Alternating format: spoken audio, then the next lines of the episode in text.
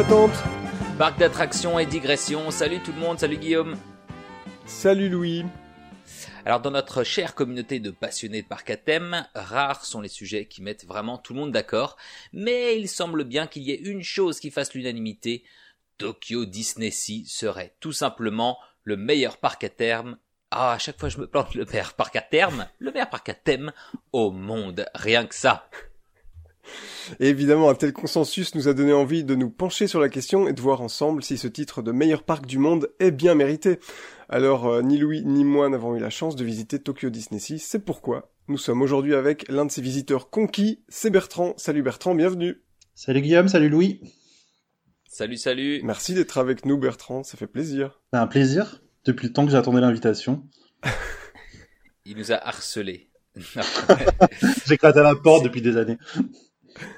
Alors, est-ce que tu peux Euh, te, te présenter en, en quelques mots, Bertrand? Pour les quelques-uns euh, qui ne te connaissent pas, euh, notamment sur... Non, toi, t'es quoi? T'es surtout sur Twitter ou sur Instagram? Je me souviens plus. Sur Twitter. Sur. Twitter. Ouais, ouais. Oui, oui, bah, euh, Bertrand Bonnefoy-Calmel, je suis passionné de parcs d'attractions en général.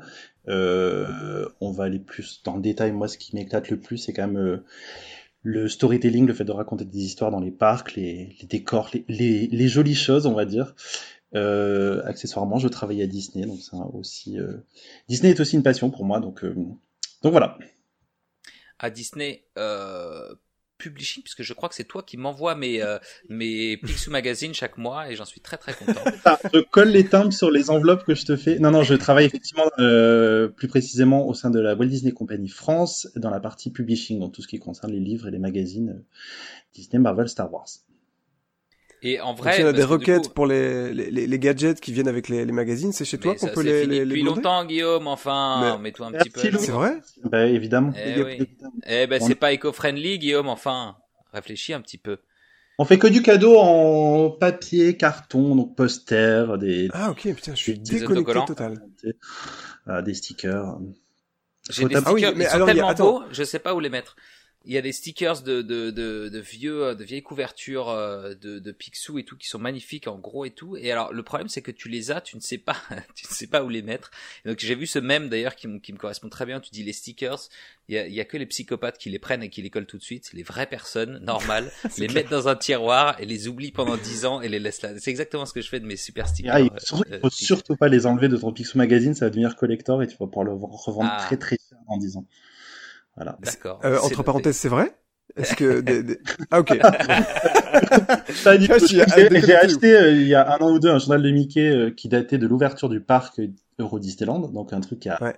entre 25 et 30 ans quoi, et je crois que je l'ai acheté genre 2,50€ sur euh, sur eBay, donc en fait non, ça ne prend pas vraiment. Ah ouais. Alors Mais tu... Après, c'est que les plus produits, genre les, les posters ou les carnets détachables et tout, ça c'est le genre de trucs que les gens utilisent et perdent du coup quand t'achètes le magazine. T'as le magazine d'époque, mais t'as pas les stickers Ouais. ou les trucs comme ça avant. Donc euh, Ouais.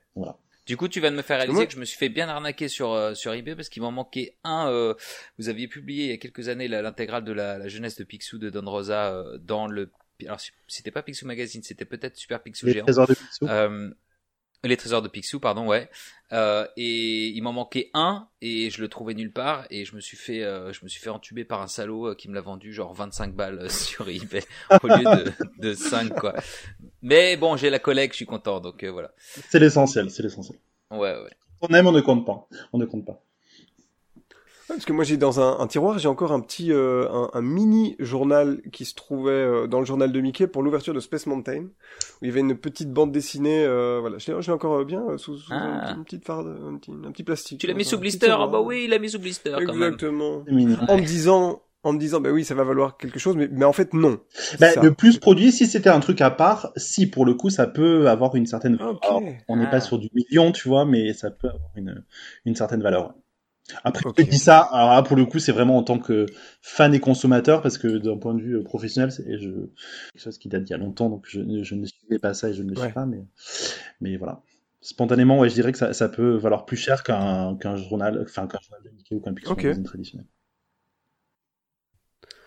Eh ben, je vais me pencher sur la question et puis euh, ça me permettra de me payer un petit trip à Tokyo Disney peut-être? Au moins. vu le, le, le, de passation de, de, de sujet que je fais. Euh, dis Bertrand, euh, avant de, de, de, sauter à pieds joints dans le cœur du sujet, tu sais qu'on a une petite tradition dans cette file d'attente, euh, cette file d'attente dans laquelle euh, on, on, aime bien parler de parcs d'attraction.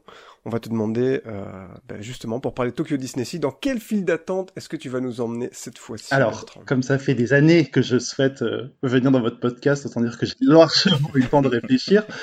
Euh, il y a déjà 45 personnes qui ont parlé de la file d'attente de Space Mountain de la Terre à la Lune, qui est évidemment mon choix numéro un, mais du coup on va pas y revenir.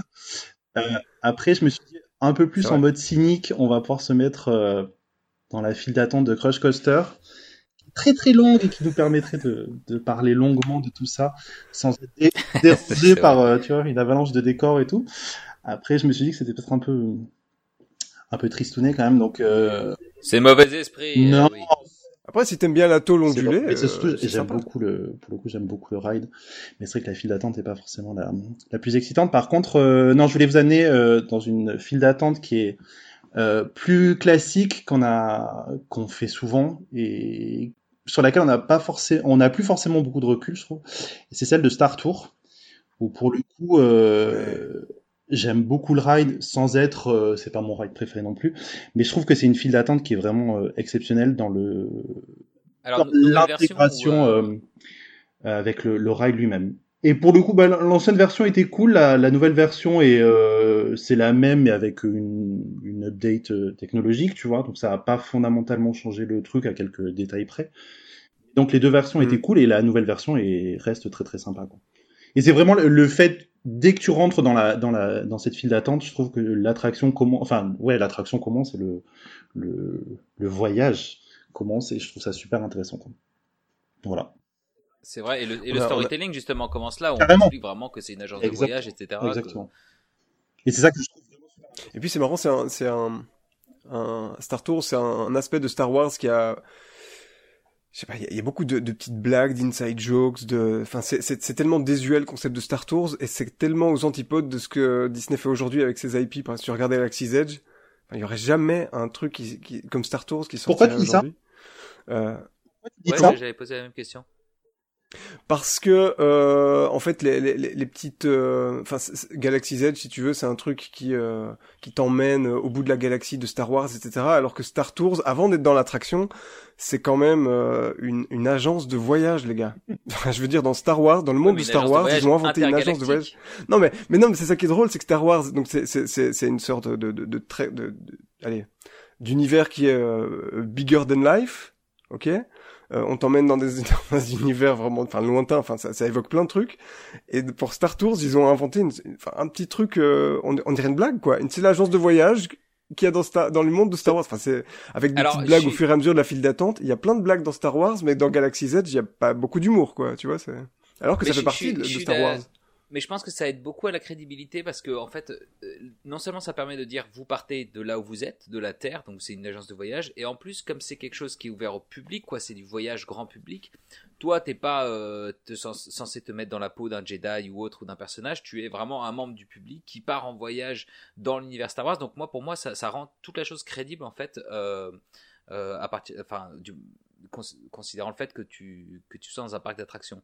Est-ce que est-ce que c'est clair ce que je raconte? Ah non, mais en fait, non, non, attention, qu'on ne se mette prenne pas, j'adore la file de Star Tours, et même le concept, justement, c'est juste, je trouve drôle que, que aujourd'hui, je pense pas qu'un produit comme Star Tours qui partirait sur euh, le fait de faire des petites blagues sur Star Wars, écoutez, bon, écoute, voilà. Euh, Tu détestes. Mais dit que très tu détestais, On, a- on avait, on avait eu une, discussion qui, qui m'avait valu les, les foudres de Nagla Glaçon parce que j'avais euh, dit que je préférais la file d'attente que l'attraction elle-même de Star Tours. Ah. Et je me suis fait taper Ben, pour le coup, Voilà. Pour le On est coup, je en trouve froid. que c'est une attraction où ce genre de réflexion peut être entendu. Je ne suis pas d'accord, je préfère quand même le ride que la file d'attente, mais effectivement, enfin, quelque part, euh, la file d'attente est complètement intégrée dans, dans le storytelling de, de l'attraction en soi, et c'est ça que je trouve euh, super intéressant. quoi. Très, Très, bien. très Et bon bien choix. nous voilà donc dans la file d'attente de Star Tours. On ne sait jamais si c'est Star Tour ou Star Tours. Voilà donc euh, je le dis, euh, je dis les deux. Euh, euh, et euh, je crois que Guillaume, tu as deux trois petits, euh, trois petits facts à nous donner sur Tokyo Disney Sea avant que Bertrand on te, on te demande bah, ton, ton, ton avis sur ta visite. Yes. Euh, bah alors, le meilleur parc, Tokyo Disneyland, le parc, le meilleur parc du monde. Eh bien, il faut le savoir. En fait, ce qui, ce qui fait la, la, vraie différence et l'unicité de, de, des deux parcs Disney japonais, c'est que tout simplement, ils n'appartiennent pas à Disney. C'est quelque chose de tout à fait unique. Euh, dans tous les parcs euh, Disney au monde, Disney a au moins un petit pourcentage, euh, parfois minoritaire, genre à 49%, etc., à Shanghai ou Tokyo dans, dans le, dans, le, dans le business. Ici, en fait, Oriental Land Company, c'est une, une, boîte qui est totalement indépendante, et donc en fait, le rapport que entretient cette boîte avec Disney, ben, en fait, c'est plus un, rapport de, de, de de, clients en fait, c'est-à-dire Oriental Land Company va voir Disney, toc toc toc, chez Imagineering pour leur dire voilà en fait euh, dans les années à venir on aura besoin de telles et telles attractions.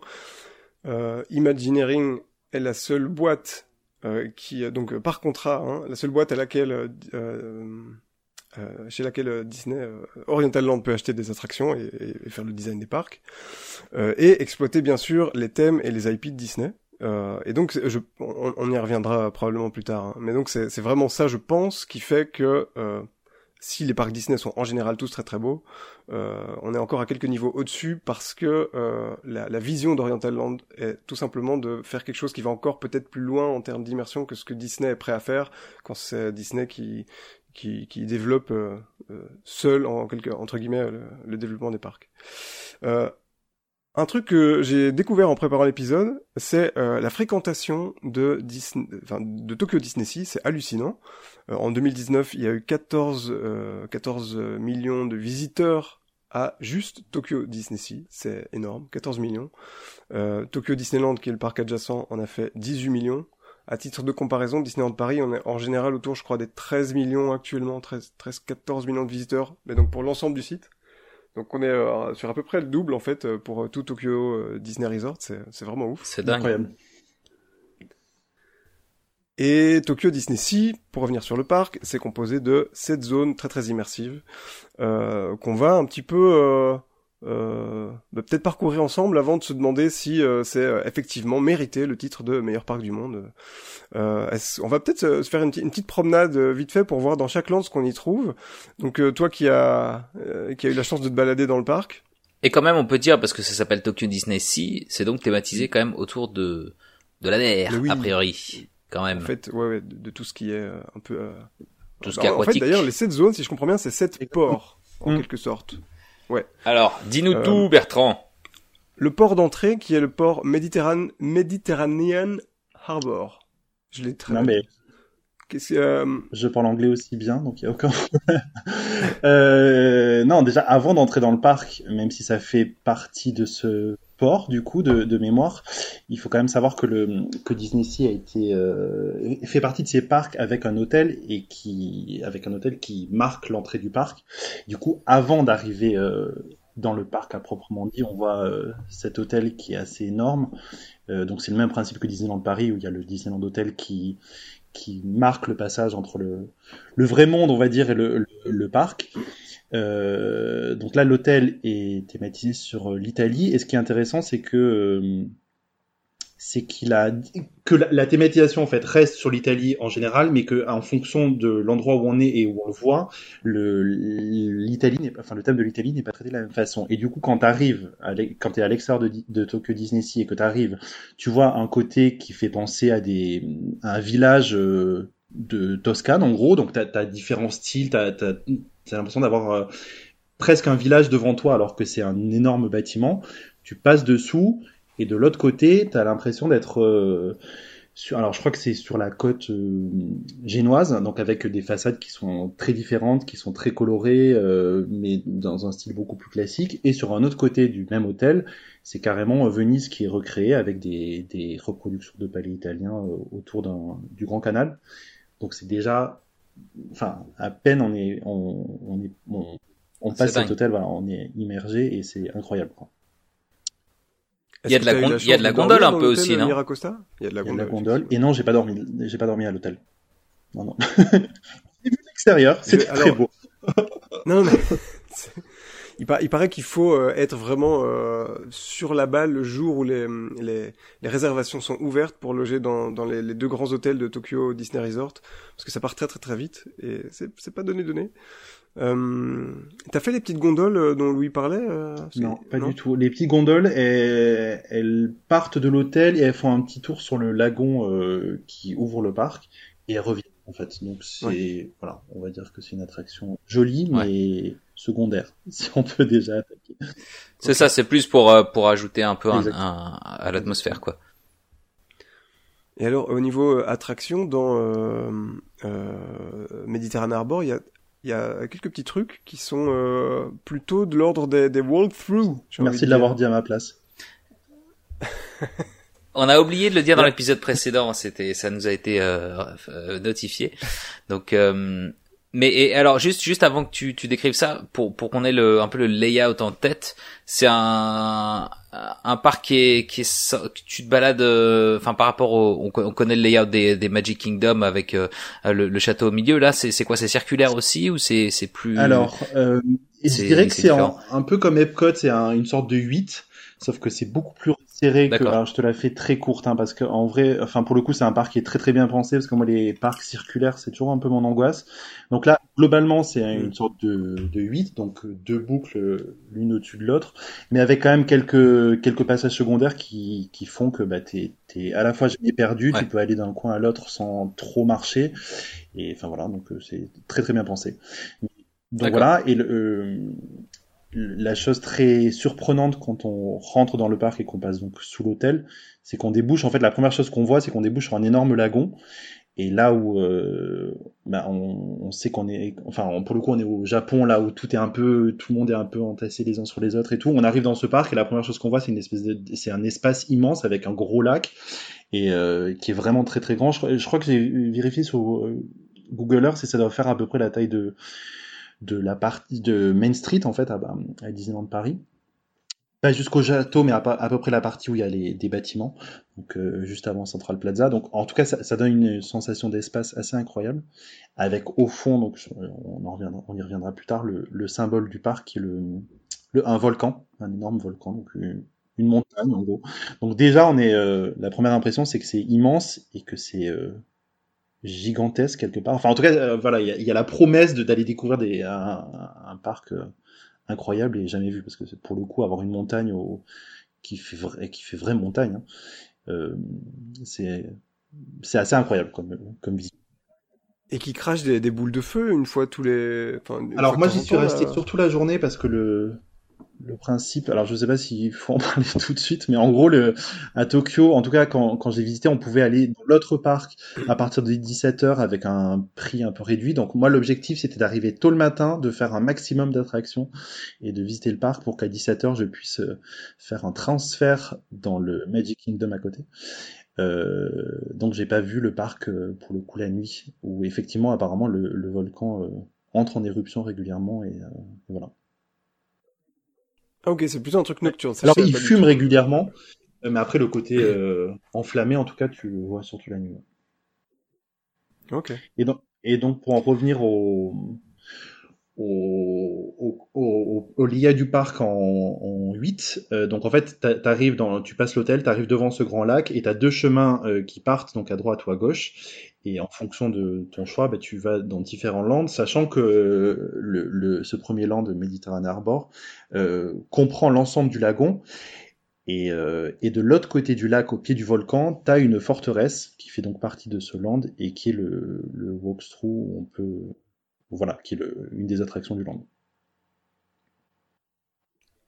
Et euh, ouais, donc ça en fait le, le, fameux walkthrough, donc c'est un. Euh, c'est un peu le même principe en fait. C'est alors pour le coup c'est Ouais, c'est ça, c'est une sorte de forteresse. Alors, je sais pas euh, quelle époque, genre, ça doit être dans, dans, le dans l'histoire du parc, je crois que ça a été construit en 1500 ou quelque chose comme ça.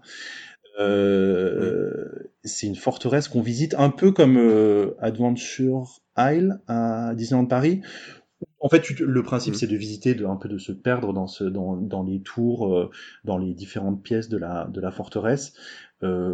c'est c'est pas forcément euh, guidé, tu peux le, le, visiter librement. Je crois que depuis, ils ont, ils ont fait une, une, app qui te guide avec une petite enquête pour aller explorer la forteresse de façon plus, euh, plus approfondie et plus guidée.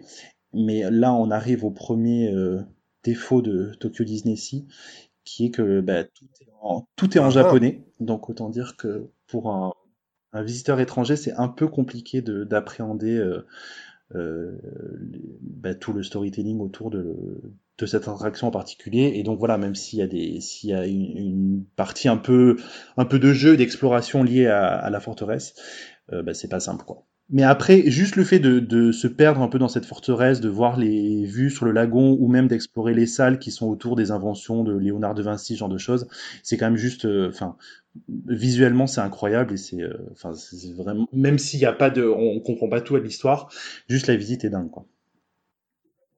C'est pas dans ce bâtiment-là qu'il y a une sorte de euh, système solaire un peu Léonard de Vinci. Exactement. Ouais, il y a ça.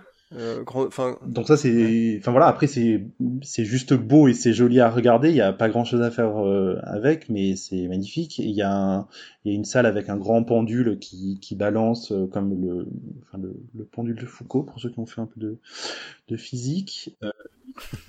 Jean-Pierre Foucault. Pour ceux qui se souviennent un petit peu. donc voilà. Donc oui oui, il y a plein de trucs à voir, à explorer. C'est c'est magnifique. Alors c'est dommage parce que euh, je suis en train de regarder sur euh, sur Google Maps et euh, Disneyland, euh, tous les autres Disney, enfin en tout cas Disneyland, Anaheim, Disneyland Paris, il y a Google Maps, tu sais, dans le dans le parc où ils ont mappé vraiment chaque rue et tout, mais pas à Tokyo Disney. Il y a que des petits points, tu sais, des gens qui font des photos eux-mêmes très très moches. Donc malheureusement, je ne peux pas. Ouais. Donc je ne peux pas me balader en même temps que que tu nous racontes ça, mais mais ça m'a l'air euh, très bien tout de même. Euh... Juste avant de passer au, au land suivant, on peut peut-être juste citer qu'il euh, y a un an ou deux a ouvert dans cette zone Mediterranean Harbor une version de Soaring, l'attraction qu'on retrouve dans les parcs américains et à Shanghai, qui vous fait survoler les plus plus beaux endroits du monde. Euh, et ce qui est drôle, c'est que euh, la version de Tokyo Disney Sea est à peu près la seule euh, dans laquelle on retrouve vraiment de la vraie thématisation, où donc les, les, banquettes qui s'envolent devant un grand écran de cinéma IMAX machin, bah, c'est des maquettes, pardon, c'est des, des, des, banquettes en mode de nouveau Leonardo de Vinci, si je me trompe pas, avec une vraie storyline qui est liée au fameux SIA, dont on parlera peut-être plus tard justement. quand vous voulez, justement, ce qui est intéressant, c'est que ce fameux euh, SIA du coup. Alors, moi, c'est quelque chose que j'essaie d'appréhender par euh, plein de plein de, de, façons différentes et j'arrive, je, je suis pas sûr de tout comprendre. Euh, en tout cas, ce qui est sûr, c'est que la forteresse euh, où on explore, en fait, le, dont on parlait il y, a, il y a deux minutes, et le point de départ de toute la storyline de, ce, de cette société des explorateurs et aventuriers, puisque c'est la traduction du truc, et qu'il y a donc une, une, ramification du côté de Sorin euh, à Tokyo Disney Sea, qu'il y en a une autre dans la Tour de la Terreur dont on va parler plus tard, et que ça va jusqu'à euh, Hong Kong avec Mystic Manor qui est aussi lié à cette, à cette storyline, et je crois qu'ils essaient de faire des ramifications jusqu'en Floride et dans les parcs, euh, même en Californie, et c'est là où ça devient très compliqué, un peu obscur, et euh, voilà. Je, Mais c'est pas déjà le cas parce qu'il me semblait que toute l'idée de de Si c'était de justement d'interconnecter les parcs entre eux euh, de manière internationale et euh, donc toi tu me dis enfin tu nous dis que ça, ça part quand même de, de Tokyo Disney Sea à l'origine et que là ils sont en train ensuite de connecter les storylines entre elles euh, pour pour étendre ça. Encore une fois, moi j'ai pas tout, j'arrive pas à tout comprendre, mais mais effectivement, le, visiblement, la première fois que cette société d'aventuriers s'est réunie ou s'est créée, ou je sais pas, c'était dans cette forteresse à Tokyo Disney. D'accord. Euh, euh, Juste peut-être pour ceux qui qui ont jamais entendu parler de, de ce... parce que ça peut être un peu obscur ce dont on est en train de parler pour ceux qui auraient jamais entendu parler du SIA donc comme tu disais une secte, c'est la société tout simplement c'est la société des explorateurs et aventuriers en fait c'est une une sorte donc vous savez chez Disney toutes les attractions sont un peu thématisées parfois sur des thèmes un peu d'exploration etc et en fait euh, à Tokyo Disney Sea dans cette fameuse forteresse euh, c'était la première fois qu'on avait un peu en backstory quand même. Il faut, il faut un peu ouvrir l'œil pour savoir que ça existe. Il y avait euh, genre euh, des petits logos qui faisaient référence, enfin des logos, des blasons plutôt, à une, une société un peu mystérieuse d'explorateurs et d'aventuriers, etc. Et puis au fil des ans, en fait, Disney a rajouté, enfin en fait a, a, ouais, a fait des ramifications dans d'autres attractions, notamment à Tokyo Disney Sea avec la Tour de la Terreur dont on va parler après, etc. et maintenant, effectivement, on, on retrouve des, des, références. Je crois que Jungle Cruise fait aussi partie maintenant du SIA. Et à Paris, il, il y a à Adventureland une, une malle avec des autocollants du SIA. Ah. Bon, un jour on aura l'attraction peut-être, mais en tout cas pour l'instant, donc eh, on, a, on, on, on, le sait peu, mais le SIA est quand même arrivé jusqu'à Paris. Et je trouve ça, fascinant. Je suis pas sûr de, encore une fois, de tout comprendre, mais je trouve ça euh, fascinant, cette euh, interconnecter les parcs au niveau mondial comme ça. Je... Mais on voulait peut-être peut-être euh, faire un épisode là-dessus, donc écoute, on te réinvitera quand on en saura tous un peu plus. C'était en tout cas une idée qu'on avait. Je sais pas s'il y, a, assez à dire ou pas. mais... entier dédié sur euh, vraiment ah. toutes les ramifications, les tout petits clins d'œil, les micro trucs. Enfin, c'est ouais, mm. c'est très très cool. Euh, mais justement, la vraie question, euh, c'est est-ce que c'est est-ce que c'est vraiment pensé ou est-ce que c'est les imaginaires qui de temps en temps se disent oh on va caler un petit sticker ceci là-dessus, ça va leur faire plaisir, ou est-ce qu'il y a quelqu'un qui, qui garde tu sais une vraie storyline euh, bah, En, euh, vrai, c'est vraiment un truc d'imaginaires et de fans, et je pense que ça peut être fait que aujourd'hui où toutes les informations sont partagées au niveau mondial grâce à Internet, parce qu'en vrai. qui va, tu enfin les gens qui peuvent faire tous les parcs Disney pour voir tous les trucs, c'est quand on s'adresse niche quoi. Mais après ça, enfin c'est là où on en revient au storytelling, c'est que quand même, même si ça concerne trois personnes et qu'il n'y a pas grand monde qui comprend le truc, ils enrichissent chaque attraction avec ça et c'est il y a quand même un côté complètement fascinant. Yes. Alors là, on était donc dans dans quoi le Arbour, euh, Arbour, Arbour, quoi, euh, Méditerranéen. Méditerranéen. Euh, où est-ce que tu nous emmènes maintenant? Mais moi, j'irais peut-être euh, au, truc central, en fait, comme tu parlais d'un truc en 8. On a le, truc euh, méditerranéen, et euh, juste après, donc on a Mysterious Island, qui est, je pense, le, joyeux de, qui, est, bah, qui est le, symbole du parc, puisque c'est donc cette fameuse montagne qu'on voit qu'on voit dès qu'on arrive dans le parc, un peu comme on voit les châteaux quand on rentre dans les dans les Magic Kingdom et les parcs à châteaux. sauf que là, la montagne c'est un land à elle toute seule en fait, et on rentre dans la montagne et on se rend compte que c'est un volcan qui est euh, comment dire, qui est complètement évidé en fait, et qui est tellement profond que l'eau est rentrée dans le dans le volcan. Et donc on peut se promener euh, à l'intérieur du volcan autour de, ce, de cette espèce de lagon intérieur. Et donc ça s'appelle Mysterious Island parce que ça fait référence à Jules Verne et à l'île mystérieuse. Et euh, en rentrant, la première chose qu'on voit, c'est le Nautilus qui est amarré euh, dans ce lagon central en fait. attention, petit stop, Bertrand. Je pense que c'est l'heure de mentionner notre vidéo fantastique. Page de pub. Page de pub. Donc sur ma chaîne Parchéologie, Bertrand a invité l'un de mes invités. On a parlé euh, de toutes les attractions euh, des parcs Disney euh, en, en, lien avec Jules Verne. Et donc on s'était longuement attardé sur euh, bah, sur ce, sur ce land. Donc on va en reparler maintenant. Mais si vous voulez avoir des images, des explications euh, fantastiques de la part de Bertrand, allez faire un tour. Je vous mettrai le lien en description. C'est sponsor ce podcast en fait, je reçois du fric à un moment pour ce... Ouais, on s'auto-sponsor. Euh, et d'ailleurs, quand, quand Télérama avait fait un article là-dessus, eh bien, ils avaient dit que c'était leur vidéo préférée de toute la chaîne. Donc, de euh, tout Internet. Et eh ouais. C'est ça qu'ils avaient dit. Incroyable. Et moi, je valide complètement. Euh, et du Donc, coup, en fait, ce volcan, ouais. parce que euh, moi, je viens, je suis, alors par contre, j'ai réussi à faire Google Maps en 3D, donc j'ai quand même une bonne vue maintenant. Euh, mais sans avoir le, le, Street View. Il y a, il y a, c'est un volcan à vider, mais il y a quand même à côté un vrai volcan. Je sais pas comment expliquer bien, mais tu vois, c'est pas un volcan comme les volcans de mer qui sont creusés. C'est ça. Ah, il y a deux cratères, c'est ça. Enfin, je, te dis ça, euh, je te dis ça. Je suis, je sais pas si c'est le terme technique, mais effectivement, t'as le, ça...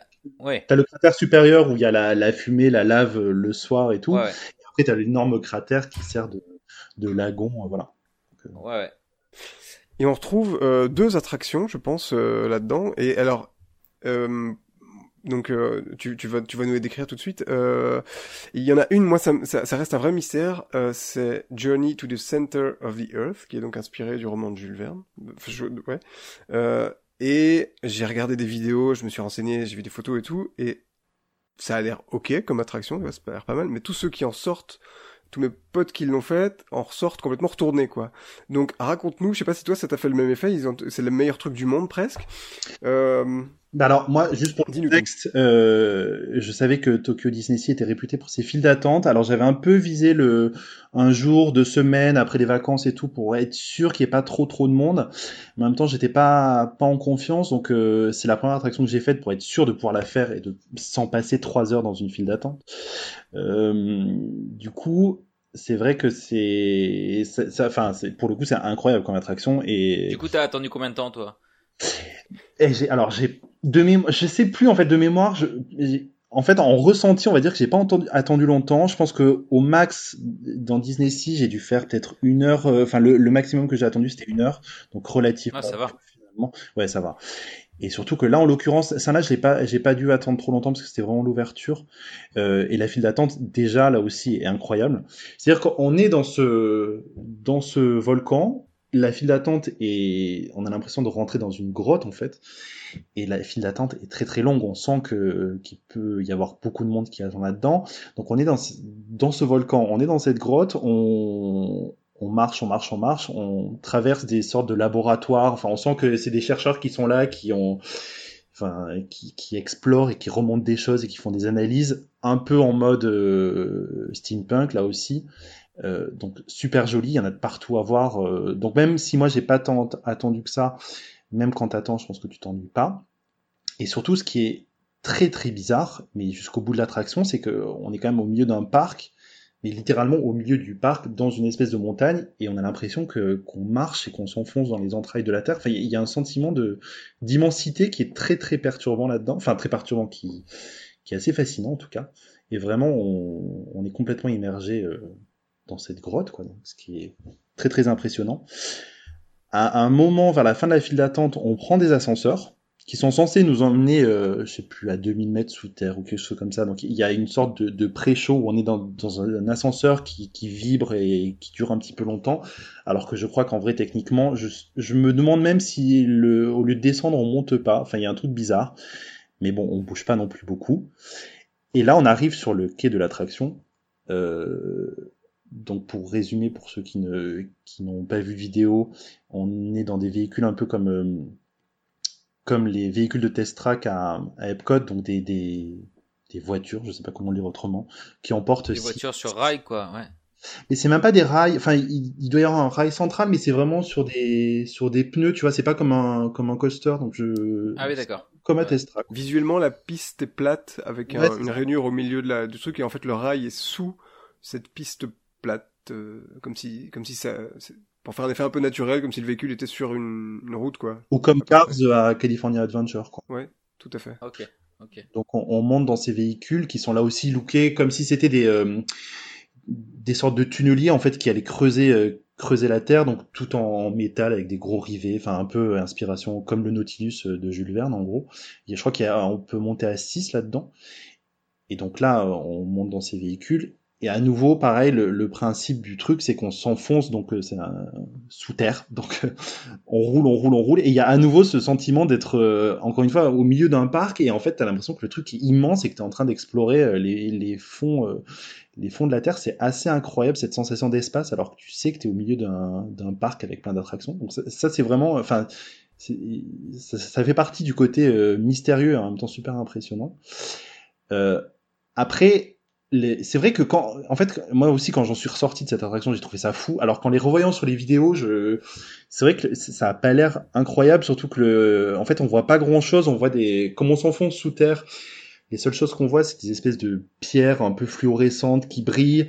On- Il y a une sorte de caverne avec un orage. euh, mais on voit pas d'animatronics de, de, de monstres, ce genre de trucs. C'est Mm. assez, euh, voilà, il y a- il y a, enfin, on voit quelques champignons ou des fleurs un peu bizarres, limite psychédéliques. Enfin, c'est assez, assez bizarre. Et on s'enfonce, on s'enfonce, on roule en fait sous terre, jusqu'au moment où à force de s'enfoncer, on va déranger ou rentrer en, en contact avec une- pour le coup un gros animatronics d'une d'une sorte de monstre qui sort de la lave. Et là, on sait qu'on est arrivé euh, au centre de la Terre, qu'il faut partir très très vite. Et là, le véhicule qui jusqu'à présent roulait euh, assez doucement s'emballe et commence à accélérer euh, de façon assez surprenante. Alors je sais pas la vitesse, si c'est juste du ressenti ou si vraiment ça va vite, mais en tout cas quand on est dans le véhicule, on a l'impression que le, le véhicule va très vite. Et encore une fois, on est enfermé, donc on sait pas où on va et, et donc il y a ce côté très impressionnant. Et là, le véhicule commence à prendre une une montée. Donc ça monte, ça monte, ça monte, ça, ça va de plus en plus vite. Et là, le véhicule sort à l'air libre et on se rend compte qu'on est en fait au sommet du volcan, euh, du volcan de Tokyo Disney. Quoi. Donc là aussi, Trop bien. gros effet de surprise. Euh, et une fois qu'on est, a, qu'on est sorti dehors, qu'il y a cette espèce d'airtime, le véhicule re- redescend très vite, toujours le long de la piste, fait un grand arc de cercle autour du lagon, et on arrive au point de, point, à l'arrivée de, de l'attraction en fait. Ok. Euh, c'est marrant parce que tu le disais toi-même euh, aussi euh, quand je regarde des vidéos aujourd'hui, t'es un peu moins dedans, etc. Bon, on rappelle quand même toujours que euh, les attractions sont faites pour être euh, euh, vécues et pas euh, et pas regardées. Donc moi, j'ai aussi un peu le même sentiment que toi. Euh, je regarde parfois des vidéos de, de, de Pirates des Caraïbes à Shanghai, et qui est une attraction qui vraiment m'a vraiment retourné euh, quand je l'ai faite. Et quand je la revois en vidéo, je fais putain, ouais, c'est jamais que des écrans, c'est un peu comme Ratatouille et tout. Alors qu'en vrai, en vrai, c'était vraiment fou, quoi. Alors En vrai, c'est mieux que Ratatouille? Ouais, léger, ouais, léger, léger. ouais. Bon. Euh, et, euh, et une autre attraction qui a toujours dans euh, Mysterious Island, aussi inspirée d'une attraction de Jules Verne, c'est 20 000 lieues sous les mers. Euh, L'attraction qui n'était est- pas faite parce qu'elle est fermée le jour de ma visite, donc autant dire que je savais un peu en amont. Donc j'ai pleuré devant la devant la fermée, mais non, j'ai pas, je l'ai pas expérimenté pour le coup. Bah alors, euh, vite fait, c'est un dark ride qui t'emmène, alors, qui, qui, a, qui, qui, qui a un petit effet spécial assez malin, parce qu'en fait, ils vous font croire que vous êtes sous l'eau, alors que dans un petit sous-marin, alors qu'en fait, vous n'êtes pas du tout euh, immergé sous l'eau.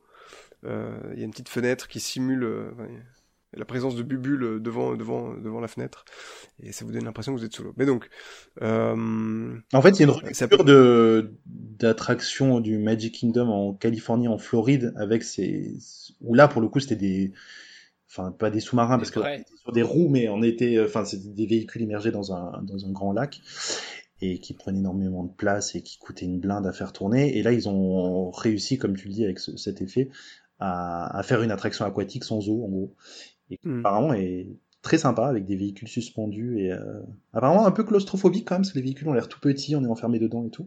Mais je pense que ça participe un peu à l'ambiance de l'attraction et de ce sentiment d'être d'être sous l'eau quoi. Mais est-ce que, parce que maintenant que, maintenant qu'on est spoilé sur le fait que ce soit un ride sec, est-ce que tu penses que si tu vas sans le savoir, t'es, euh, t'es convaincu, enfin, tu, tu penses réellement que tu vas sous l'eau ou, euh, c'est quand même grillé? Euh, je pense que c'est bien foutu. Et comme c'est dans l'obscurité, je pense qu'ils arrivent à, à faire en sorte Ouais, ouais. que tu, tu te sentes, euh, tu te sentes dans l'eau, ouais. Ouais, parce qu'en plus, vu que c'est quand même un parc qui est, qui est justement entouré d'eau et avec beaucoup de lagons et qui, qui est même d'ailleurs sur la côte, euh, tu pourrais dire que c'est plausible que ce soit un ride aquatique, quoi. Carrément. Euh, eh bien, écoute, ce sera pour une prochaine fois, Bertrand, alors, c'est pas grave, écoute. Et du coup, on arrive euh, ensuite dans un autre land. Alors, c'est peut-être pas celui dans lequel euh, t'as passé le plus de temps, encore que, je ne sais pas. Et attends, juste un une land- seconde, le, le Nautilus, Oui. parce qu'il y a aussi le Nautilus, donc ça fait effectivement beaucoup de choses de Jules Verne, et euh, ces salauds euh, de japonais ont maintenant plus de choses de, de Jules Verne que nous à Disneyland Ah. Paris, donc ça c'est c'est pas faire. Euh, mais euh, il est le Nautilus, il est aussi visitable comme le comme le nôtre ou il est juste là pour Et la déco heureusement, on a, on a ça à Paris. Ah, ouf. Là-bas, ils n'ont juste euh, que le Nautilus que l'on peut voir de loin. En fait, c'est, en fait, c'est marrant parce que le principe, justement, comme disait Guillaume en, en ouverture, c'est que chaque land est, est un port. Et donc, dans chaque land, tu as accès à l'eau, évidemment, et tu as des bateaux euh, qui correspondent à l'ambiance du, du parc, Ah. du land. C'est pour ça que euh, dans le premier land, sur l'Italie, tu as des gondoles. Euh, et là, le, le bateau qui est amarré dans le port, bah, c'est le Nautilus. euh, C'est le Nautilus, d'accord. Mais tu ne le visites pas. Ok. Donc, move it on. Où ça Yes, euh, le, le land dont, dont j'avais envie, dans lequel j'avais envie de vous emmener, c'est un land qui est plutôt à destination des enfants. C'est Mermaid Lagoon, qui est un, euh, un land indoor sur la petite sirène, euh, avec de petites attractions pour enfants. Toi, Des Bertrand, t'es, des petites attractions pour enfants, voilà. Euh, on est moins sur des dark rides grandiloquents, euh, complètement over the top, euh, comme les, les trucs dont on vient de parler. Je sais pas, euh, t'as, t'as, t'as passé un peu de temps là-dedans ou beaucoup de temps euh... Très peu, très très peu. en Ouais. En fait, l'extérieur est incroyable parce que c'est le, le palais du roi Triton, donc le, le père d'Ariel, le, le château euh, qui est donc le château aquatique qu'on voit dans le film. Et le rendu euh, à Tokyo Disney Sea est incroyable, c'est très beau. Et même en photo, je trouvais ça. euh, J'étais entre le, enfin, je trouvais ça à la fois très beau et j'avais un peu peur du côté kitsch. Euh, et en fait, en vrai, non, c'est juste euh, super beau, super bien réalisé. Euh, Après, l'intérieur du land, en fait, c'est vrai que c'est pour les enfants en termes de rail, donc a, c'est moins macam, on va dire. Mais en plus, le principe, c'est que donc on est dans le monde de la petite sirène, donc euh, sous l'océan, comme disait l'autre. Et c'est quand même très très compliqué de rendre euh, un espace euh, physique en fait, ou même si, enfin voilà, de te donner l'impression que t'es sous l'eau. Et pour le coup, effectivement, il y a de la, c'est très bien décoré et tout, mais tu, enfin, tu te sens jamais vraiment sous l'eau quoi. Et ça, ça paraît un peu évident, mais par contre, quand t'es dans d'autres landes, quand t'es, euh, quand on te dit t'es dans un volcan euh, du capitaine Nemo, bah t'y crois mort. Là, quand on te dit t'es Ouais. sous l'eau, t'y crois moins. Donc, euh, donc voilà. Donc ça, c'est peut-être. euh, Et en, en photo, tu me diras si, si c'est le ressenti que t'as en vrai aussi. J'ai l'impression que c'est un des rares trucs à Tokyo Disney où t'as quand même l'impression que, donc c'est un truc indoor d'accord, mais que t'as l'impression que t'es quand même dans un hangar qui est décoré. Ben, Euh, alors que quand t'es dans les autres landes que tu viens de décrire, t'es quand même indoor aussi pour la file d'attente de Journey euh, to the Center of the Earth, mais t'es quand même, euh, t'as pas l'impression que t'es dans un hangar. Ouais, après, T'es- en fait, c'est c'est le problème pour le coup, je trouve, qui est commun à tous les parcs qui se qui font des zones euh, indoor comme Arthur à Europa Park ou comme euh, à Fantasyland, je me rappelle plus du. Enfin, il y a aussi une zone indoor, je me rappelle plus du nom. Mais c'est vrai que c'est très difficile de thématiser euh, le plafond, de les, les C'est le murs. plafond, hein, ouais, partout, voilà.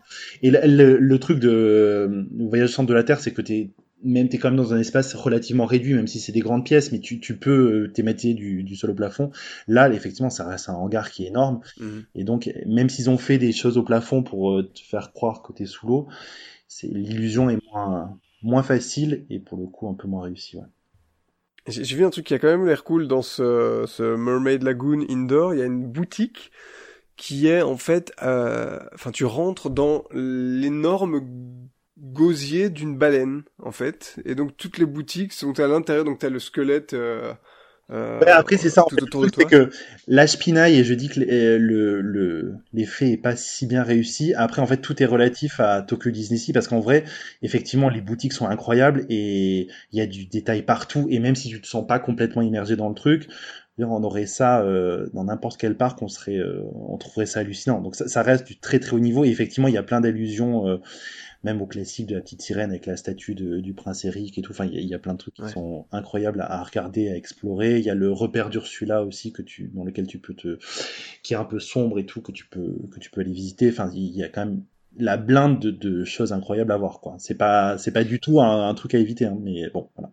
Mais c'est que parce que donc ça s'appelle Mermaid Lago- Lagoon, mais c'est que sur la petite sirène ou il y a d'autres licences parce que la baleine, euh, c'est la baleine de Pinocchio ou c'est juste une baleine un peu random Non C'est le Disney euh, Cinematic Universe, où tout est connecté. Ouais. Non, non, non, non, c'est que la petite sirène. Donc après, la, la baleine, effectivement, je me rappelle plus du film, je sais plus s'il y a une baleine dans le film. Il y a une baleine dans la petite sirène, je crois pas. Je sais pas. Non, mais c'est, ça se passe sous l'océan, la petite sirène, donc il y a une baleine dans l'océan, donc ça marche, quoi. Voilà. Ouais, d'accord. Que, que la petite sirène. Et je crois qu'il y a quelques attractions, enfin, je crois. Il y a aussi quelques attractions euh, à l'extérieur. Il y a un théâtre apparemment. euh, Ouais, apparemment, il y a un show qui est, euh, qui est pas mal, mais que je n'ai pas vu. Parce Ouais, euh, mais ça a l'air un peu spectaculaire, là. Il y a un spectacle avec la petite sirène qui, effectivement, euh, s'envole au-dessus du public sur une sorte de, de trapèze, ou je sais pas, quoi. enfin, bon, voilà, ça a Ouais, l'air assez, euh, euh, spectaculaire, ouais. Bon, euh, la petite sirène, ça c'est fait. Euh, on, a- on arrive euh, pas très très loin sur un truc qui s'appelle Arabian Coast, donc euh, là on est plutôt sur les euh, quoi le, le Moyen-Orient, l'extrême? Les nues. Orient Je ne sais pas exactement. On est chez Aladdin à peu près. Euh, ok, en fait, est-ce que voilà justement euh, Arabian Coast c'est c'est thématisé sur Agrabah, enfin sur le film d'Aladin ou c'est euh, pas que? Euh, ouais, ouais, euh, pour moi, je dirais pas que. Non, c'est plus euh, un peu comme l'entrée d'Adventureland en version euh, XXL, donc avec euh, des minarets, des, des coupoles partout. euh. Donc non, non, c'est pas direct. Je sais même pas si c'est vraiment Agrabah ou pas, mais pour moi, c'est pas directement lié à, à Aladdin en, fait. Ah ben en fait non, oui, euh, parce que d'ailleurs il y a un grand dark ride aquatique euh, qui est donc euh, sur Sinbad Storybooks Voyage. Euh, Le monde se, divise de façon enfin je caricature un peu, mais pour résumer, se divise en deux, deux parties. Il y a une partie euh, autour d'une grande cour avec un palais dans les, dans les tons très clairs, avec des murs blancs, des, des coupoles et des minarets qui scintillent de couleurs et tout. C'est très très joli. Et il y a un autre fort qui est un peu plus euh, enfin dans l'histoire qui est un peu plus ancien, euh, avec une pierre beaucoup plus brute, et c'est là-dedans où il y a euh, le fameux Dark Ride euh, ou Boat Ride sur Sinbad, donc un, un conte des mille et une nuits, mais qui effectivement n'est pas du tout lié à un classique Disney pour Et du coup, on raconte l'attraction sur Sinbad, ça donne quoi? Eh bien, là aussi, on va relativiser par rapport à Disney Sea parce que les attentes sont très très hautes, mais moi j'avoue que j'ai été un peu déçu par ce par cette attraction. Donc le, principe c'est un boat ride un peu à la It's a Small World, donc avec des bateaux qui, flottent mais qui sont pas où il n'y a pas de lift, il n'y a pas de descente. Enfin c'est on reste sur un parcours euh, horizontal on va dire et on découvre le, le conte de, de, de Sinbad que je ne connaissais pas, je dois avouer. Euh, donc après c'est très long, c'est très riche en décors, donc euh, ça, ça, ça fait la blague. Mais il y a deux choses qui m'ont un peu dérangé, c'est que le le, le style graphique, le, enfin voilà, le, design des décors et des euh, et des personnages fait un peu penser à It's a Small World, donc c'est quelque chose d'assez euh, naïf, d'assez euh, simpliste. Et autant sur It's a Small World, bah, de toute façon l'attraction est tellement culte qu'on n'a plus de recul. Et mais bon, enfin ça, reste le travail de, de Marie Blair. Donc il y a, derrière, il y a eu toute une recherche graphique qui est quand même super importante et qui, qui rend très très bien, même si on peut trouver ça euh, trop naïf ou trop kitsch, etc. Mais il y a quand même une vraie recherche. Et là, je mm. trouve que ça fait moins la blague. Et surtout quand on le compare à des, des animatronics un peu réalistes comme dans Pirates des Caraïbes, etc. Forcément, la, enfin, je, voilà, j'ai pas été convaincu par ce, par ce style. Et après, ils ont mis une, une musique qui est aussi un peu compliquée un peu, euh, voilà, qui, au bout de 10 minutes, on est un peu fatigué de la musique, quoi. C'est une ah, musique d'Alan Menken qui est le compositeur notamment de La Petite Sirène, euh, La Belle et la Bête. J'ai euh, appris ça a posteriori. du coup, bon, il est censé dire qu'on adore, mais mais non, c'est compliqué. on n'est pas censé, mais. ouais. Euh, bah, mais moi j'adore c'est très familial c'est pour les enfants quand même aussi clairement ce en fait, ça, si tu le vois comme un ride pour enfants, tu te dis euh, le truc est immense, démesuré et tout, donc c'est génial.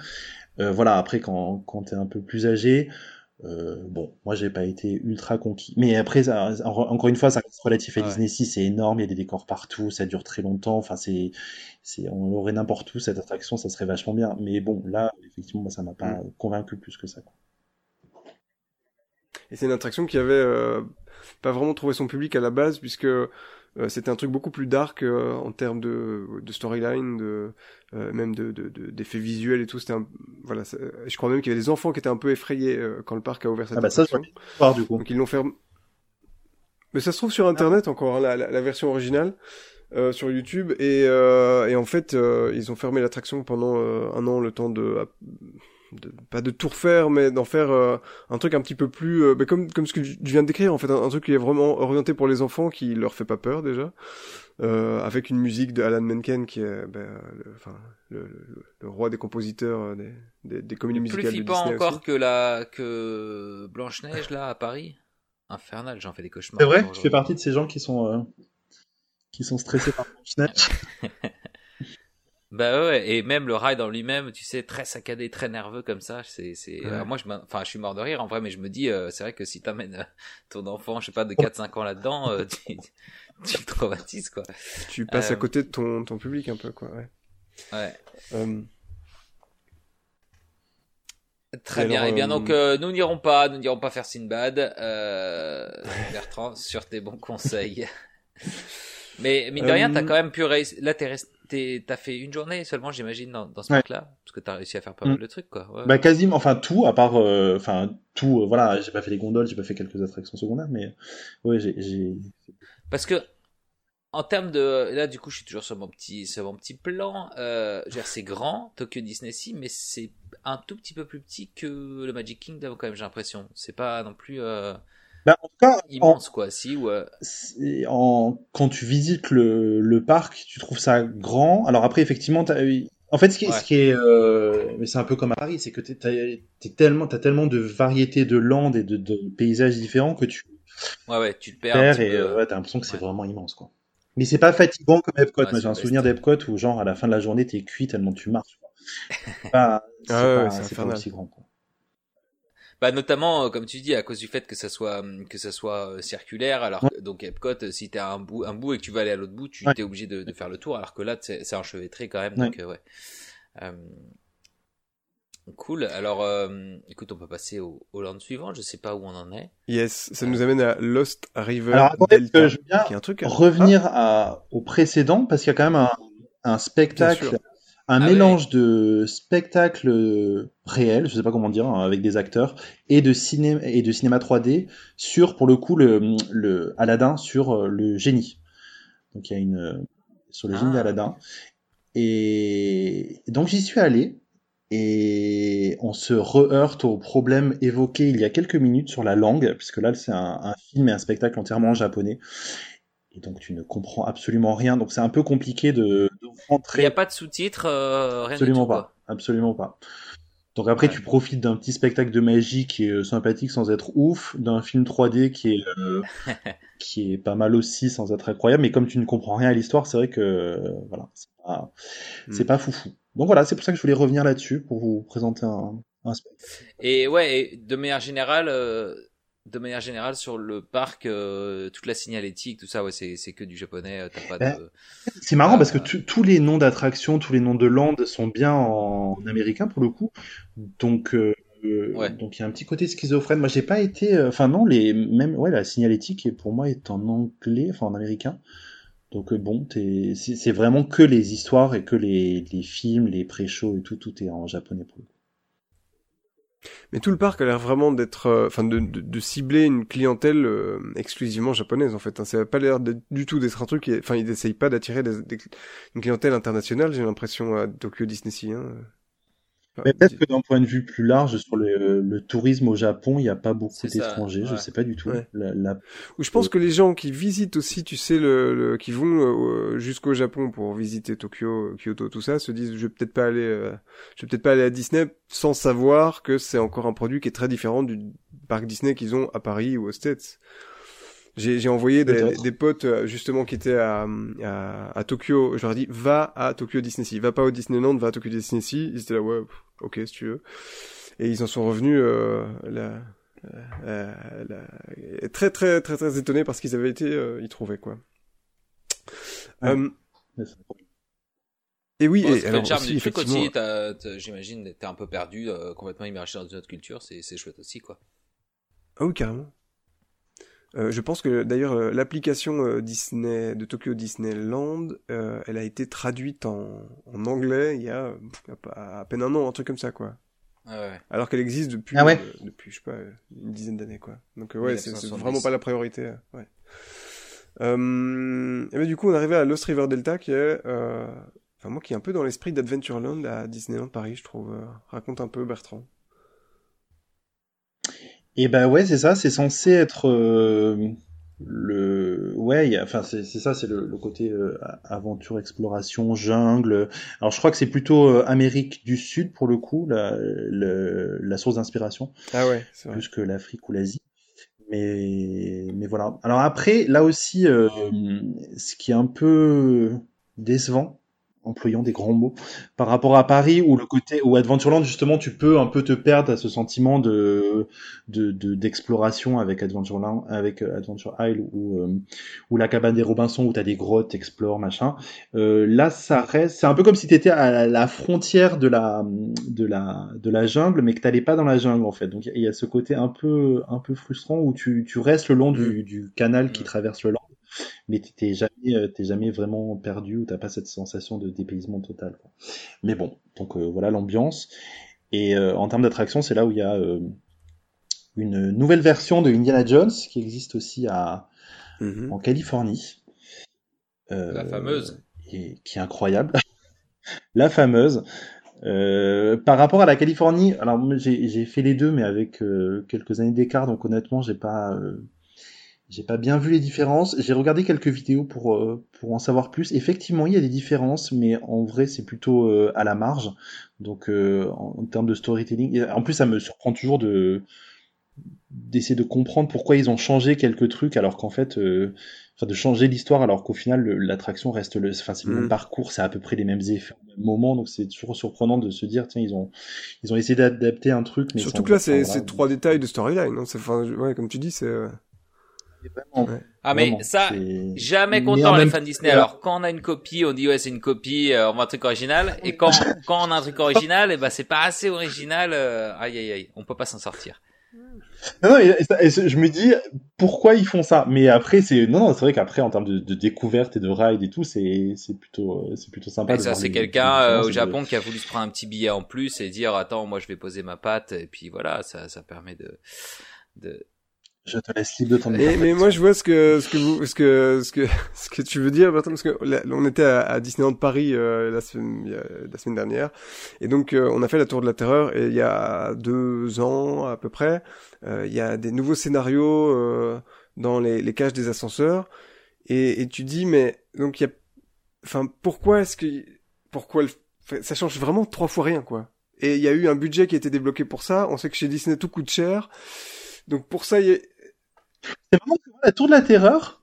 Alors parlons de la Tour de la Terreur à Paris. Je trouve que ce nouveau scénario, ça rend le truc plus plus effrayant et je trouve qu'il y a il y a un vrai euh, un vrai ajout pour le coup. Pas... Non mais moi je suis pas, mais, euh, pas super friand. C'est euh, je comprends pas trop, on dirait plutôt des, des, des trucs de films d'horreur, en fait, les, les, les, petites gamines flippantes comme ça qui te regardent dans les yeux, et, et je trouve qu'on sort un petit peu de la Twilight, enfin, l'esprit de la Twilight Zone. Ça fait un peu plus euh, euh, comment, le film d'horreur sur la, la poupée là, comment elle s'appelle euh... Chucky. Non, ouais, Annabelle, un truc plus récent, ouais. ouais. Enfin voilà, ça, ça, ça m'envoie des vibes de, de ce genre de truc là et mais, mais oh, t'as eu trop peur, Guillaume. T'as eu un petit peu trop peur, alors, c'est pour ça. Pipi culotte, on peut le dire. euh, non, mais voilà, c'est plus de dire ah ouais, il y a pas de fric pour ça, mais pour ça il y en a, et donc pour faire des petits des petites différences minimes comme sur euh, Indiana Jones, là, y a... ok, d'accord.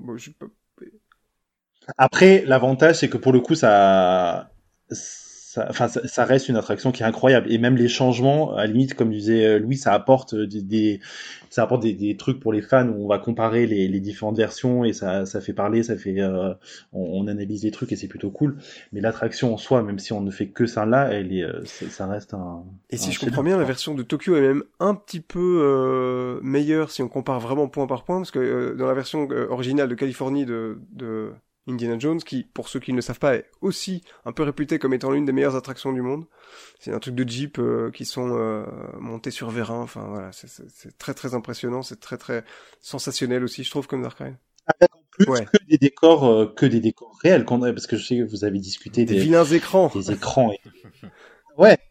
Et pour le coup, c'était c'était la bonne époque, on faisait que des décors en dur et euh, et franchement, ça marche à mort et c'est, euh, enfin, c'est incroyable. Apparemment, il y a tout un, couloir qui est un peu plongé dans le noir euh, en Californie. Euh, et apparemment, ce, même couloir est, thématisé à Tokyo. Donc voilà, voilà. Apparemment, la version supérieure, ce sera celle de Tokyo euh, pour pour à, peu près 10 mètres de couloir. Bon. Euh, et on retrouve aussi pas loin d'Indiana Jones Adventure à Tokyo une sorte de clone ou presque de de ce qui est, à Paris un roller coaster sur Indiana Jones, donc le Temple du Péril, mais qui à Disney si n'est pas du tout thématisé sur Indiana Jones, plutôt sur un temple inca, c'est Raging Spirits, si je me souviens bien. Ouais, mais et pareil que toi, je l'ai raidé sur euh, YouTube parce qu'il était fermé quand ah, Donc voilà. Mais enfin, effectivement, le parcours a l'air, euh, enfin a priori c'est le même que celui de Paris, sauf que la, la, thématisation, ils ont rajouté des effets de feu, des cascades un peu partout. Bah, c'est très joli, quoi. Oui, c'est ça. En fait, même quand tu quand tu fais pas l'attraction, tu tu tu t'en profites quand même euh, vu de l'extérieur parce que c'est ouais. Ça a l'air très très sympa. Et pareil, on se dit, bah tiens, ça pourrait être sympa à Paris de rajouter de, des cascades, une sorte de combat euh, entre l'eau et le feu, comme ils ont fait à, à bah, Tokyo. Enfin, du feu, il y en a à Paris, hein, parfois. Il y en a, c'est vrai. Mais d'ailleurs maintenant, euh, je crois qu'il y en a c'est qu'effectivement c'est pas euh, c'est pas thématisé autour de Indiana Jones, mais le nôtre, je veux dire, à part euh, effectivement le gros panneau à l'entrée, est-ce qu'il y a des vraies références au film? Parce que déjà le personnage on le voit jamais. Euh, Est-ce qu'il y a des vraies références dans peut-être dans la file d'attente au film ou je sais pas enfin voilà, c'est dans la thématique globale Dans la, dans la file d'attente, mais- je crois, il y a des... Il y a son chapeau qui est posé sur une Jeep, je crois. Ouais. Ça fait... D'accord. Je suis pas sûr qu'on le voit lui, mais effectivement, c'est plus des références. Et même la musique, je C'est sais ça pas si on l'entend à un moment. Parce que s'ils le- voudraient retirer la, la licence du jour au lendemain, euh, ils auraient pas pas beaucoup de boulot quoi, tu vois ça que je veux dire. Mais euh, Tu te sens un peu arnaqué, c'est ça que tu veux nous dire, euh, Louis. Euh, mais moi je Tu veux n'en de as pas pour de ton l'IP, de l'IP, je veux qu'on me colle ouais, des voilà. des personnages sur toutes les attractions. Euh, non, donc Raging Spirits, ok, je, il va, et la, la manière dont c'est, euh, décrit sur Google Maps, c'est Meso, Meso-American euh, Temple Inspired Ride. Donc voilà, c'est du Meso-américain. Sachez-le. Eh oui, petit fact. Exactement. Et euh, on arrive donc dans, euh, je crois, l'avant-dernier euh, land, euh, qui est Port Discovery, qui est, euh, qui est quoi? Qui, qui ressemble fort, en fait, je trouve, euh, à Discoveryland à Paris, au niveau des, des, des trucs en bronze, euh, mais quand même fait en plastique. euh, Enfin, Ouais, voilà. Non, non, non, mais c'est- ça, ça sonnait comme un, comme une critique. Alors que, alors que non, je pas veux dire, la finition, ça, c'est exactement la même, j'ai l'impression. Enfin, dis, dis, dis-moi, moi, c'est, sur photo que je dis ça. mais-. Non, oui. Après, c'est plus. Alors, je sais pas si c'est moi ou si c'est vrai, mais j'ai l'impression que c'est plus plus lumineux et moins, euh, tu vois, moins cuivre, machin. J'ai l'impression qu'il y a plus de de vert, de couleur bleutée. Euh, J'ai l'impression que c'est plus plus pimpant. Alors, c'est pas forcément mieux, mais effectivement, il y a un côté euh, Discoveryland parisien, mais remixé et euh, et ouais, éclairci. Je sais pas comment l'expliquer. Mais bon, après c'est un peu propre, tu vois, genre un peu un peu tout clean. Euh, mais bon, qui fait euh, qui fait la blague, puis plutôt plutôt joli. Et Il y a, il y a d'ailleurs, une un attraction à Port. Discovery dont, dont, dont tout le monde, ouais voilà, dont tout le monde rêve, euh, que tout le monde rêve de faire. Je suis très curieux d'avoir ton, ton avis, parce que donc Aquatopia, si tu peux nous décrire un peu ce que c'est et, et si Ah bon, euh, tout c'est le monde si rêve bien. de faire ça? Mais c'est un, Et ben en vrai, moi je l'ai fait un peu sans attente et c'est un grand grand moment de fun. Alors après, s'il y a trois heures d'attente, c'est sûr que c'est pas le, le truc le plus euh, le plus exceptionnel, mais c'est très très rigolo. En fait, c'est des véhicules qui sont euh, qui sont censés flotter sur l'eau. Alors je crois qu'en vrai, euh, il y a 5 cm d'eau et les véhicules c'est roulent. génial. Moi, je déjà, Mais- rien que ça, j'adore. de l'extérieur, de l'extérieur, ça fait la blague. Ils sont, euh, il n'y a pas de rail, c'est comme euh, Ratatouille, je crois, c'est des, ils sont guidés par GPS. Ah, c'est pas toi Voilà, qui le commande, j'ai l'impression que libres. toi qui commandais. Tu n'es pas en train de pédaler dans le. Non, bateau, donc. euh. Non. Non. Et même, euh, c'est, c'est même pas comme euh, Autopia où tu peux à la limite euh, pousser la pédale et faire semblant de tourner le volant, même Ouais. si au final t'as quand même un parcours.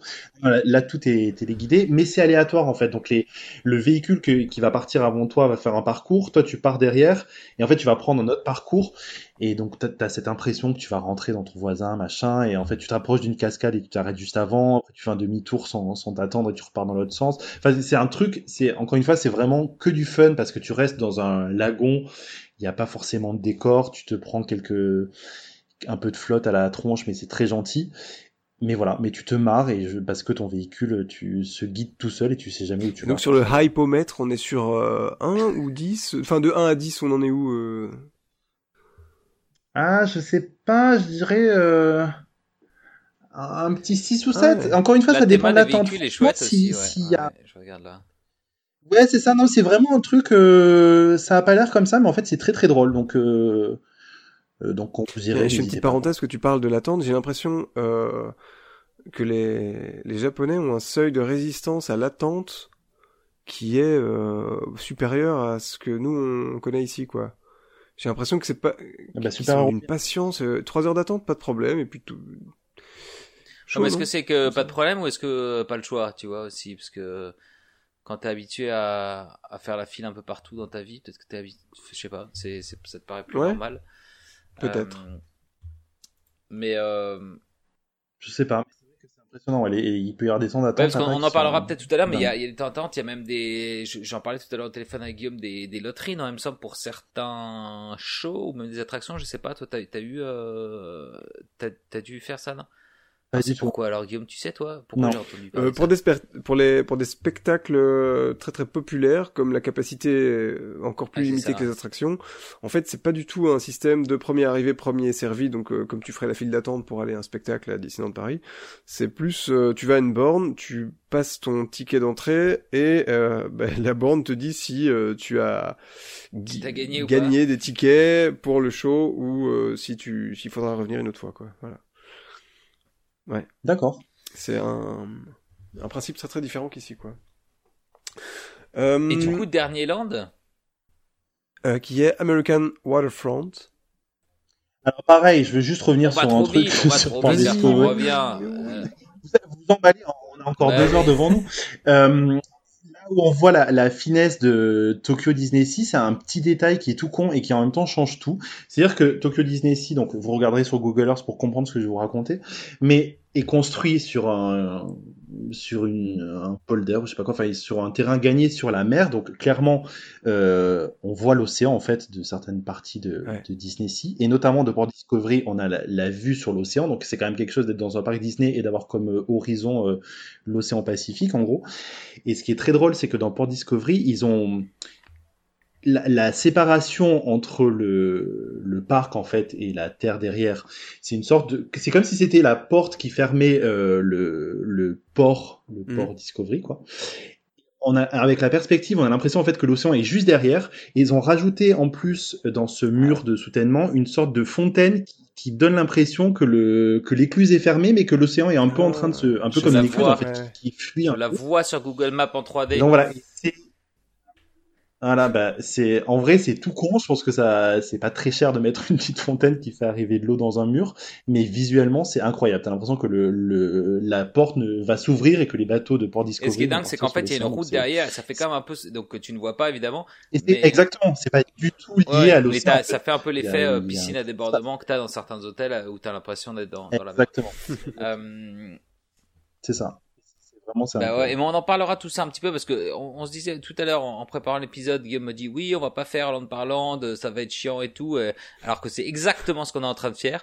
Donc, et il voulait, je veux, On est en train de faire un truc. non pas du tout, non non, mais il voulait dire, on, on va parler de, de thèmes plutôt, de streetmosphère, de tout ça, donc on va en parler juste après parce que moi j'ai plein de Ouais, questions là-dessus aussi. juste après. Euh, mais moi, je trouve que c'est bien de faire quand même un peu le tour aussi euh, pour voir un peu de quoi, de quoi il s'agit. Et, euh, et euh, donc, on arrive doucement au, au dernier. Mais là, ouais, donc Discovery euh, Land, euh, non, c'est pas comme ça qu'il s'appelle, euh, mais euh, Port Discovery. pas Discovery, il y a qu'une seule attraction. Donc, c'est vraiment euh, que ce, il y a des, Il y a un simulateur ah aussi. ouais, un simulateur de quoi? Un simulateur à la, à la Star Ah. Tour. Euh, moi, j'ai fait dans la version précédente, qui a été remplacée il y a quelques années par un film sur Nemo, donc euh, voilà, qui était sympathique, mais, euh, voilà, on parlait de Star Tour en ouverture, c'est pas. Si si, ça bouge encore, sauf que le, le film c'était une histoire de, on partait dans un, dans une tempête pour euh, pour poser une bombe ou un missile qui était censé détruire la tempête. C'est un coup, peu obscur. Euh, c'est ça, et ils ont relooké le truc sur Nemo. Donc je pense qu'aujourd'hui c'est un peu plus familial. Très bien, très bien. Il y a des petits, mais même il y a des catamarans quand même amarrés et tout sur le port. J'ai l'impression que ça a l'air, euh, ça a l'air bien thématisé aussi. Mais ça, on revient à ces histoires de port où à chaque fois t'as Ouais, les bateaux euh, qui sont lookés sur le, le thème et qui sont amarrés euh, dans bien. le port. Euh, et donc on a, on arrive euh, juste après à American Waterfront. Et alors, euh, en fait, il y a euh, une attraction qui connecte euh, Port Discovery et American Waterfront. Euh, c'est une, alors ça s'appelle le, le Electric Railway. C'est en fait une sorte de petit tramway euh, suspendu, enfin suspendu. euh, il est, il est surélevé, Surélevé. Voilà, comme un peu on verrait les, les, les métros à New York qui sont parfois à 30 mètres au-dessus, au-dessus de la. Comme la ligne quoi. 6 à Paris pour un peu les connaisseurs. Hop. Et Métro euh, est-ce aérien. que... euh, ben voilà, c'est ça. Je ne connaissais pas le terme technique. Euh, et euh, ouais, mais en fait, ce qui est cool à, à, à Disney c'est que euh, il y a l'air d'avoir de la- beaucoup de vie dans le parc, pas seulement parce qu'il y, y aurait des petits spectacles à gauche à droite, mais qu'il y a beaucoup de véhicules. Euh, par exemple, il y a beaucoup de bateaux qui ont l'air de circuler sur les, les, les lagons qui sont tous interconnectés les uns aux autres. Mais il y a aussi, euh, voilà, cette espèce de petit tramway. Toi, t'as eu la chance de faire ce, ce petit, euh, ce petit truc? Ça, ça a l'air tellement ah, trois fois rien, mais très très cosy, quoi. Ouais, j'ai j'ai fait euh, deux transports de véhicules. J'ai testé deux, deux véhicules. J'ai testé les, les, bateaux qui fait le tour du, du, du parc et qui remplace le, le train. Et j'ai fait ce, ce, tramway effectivement, qui est pas, euh, qui est assez court finalement, mais qui permet de passer un bon moment où on se repose, on avance et en plus la vue, pareil, c'est euh, c'est là où on se rend compte de la de la thématisation poussée à mort puisqu'on on voit plein de trucs qui sont hyper jolis et qui sont pensés en fonction des perspectives, etc. Donc c'est ouais, c'est mm.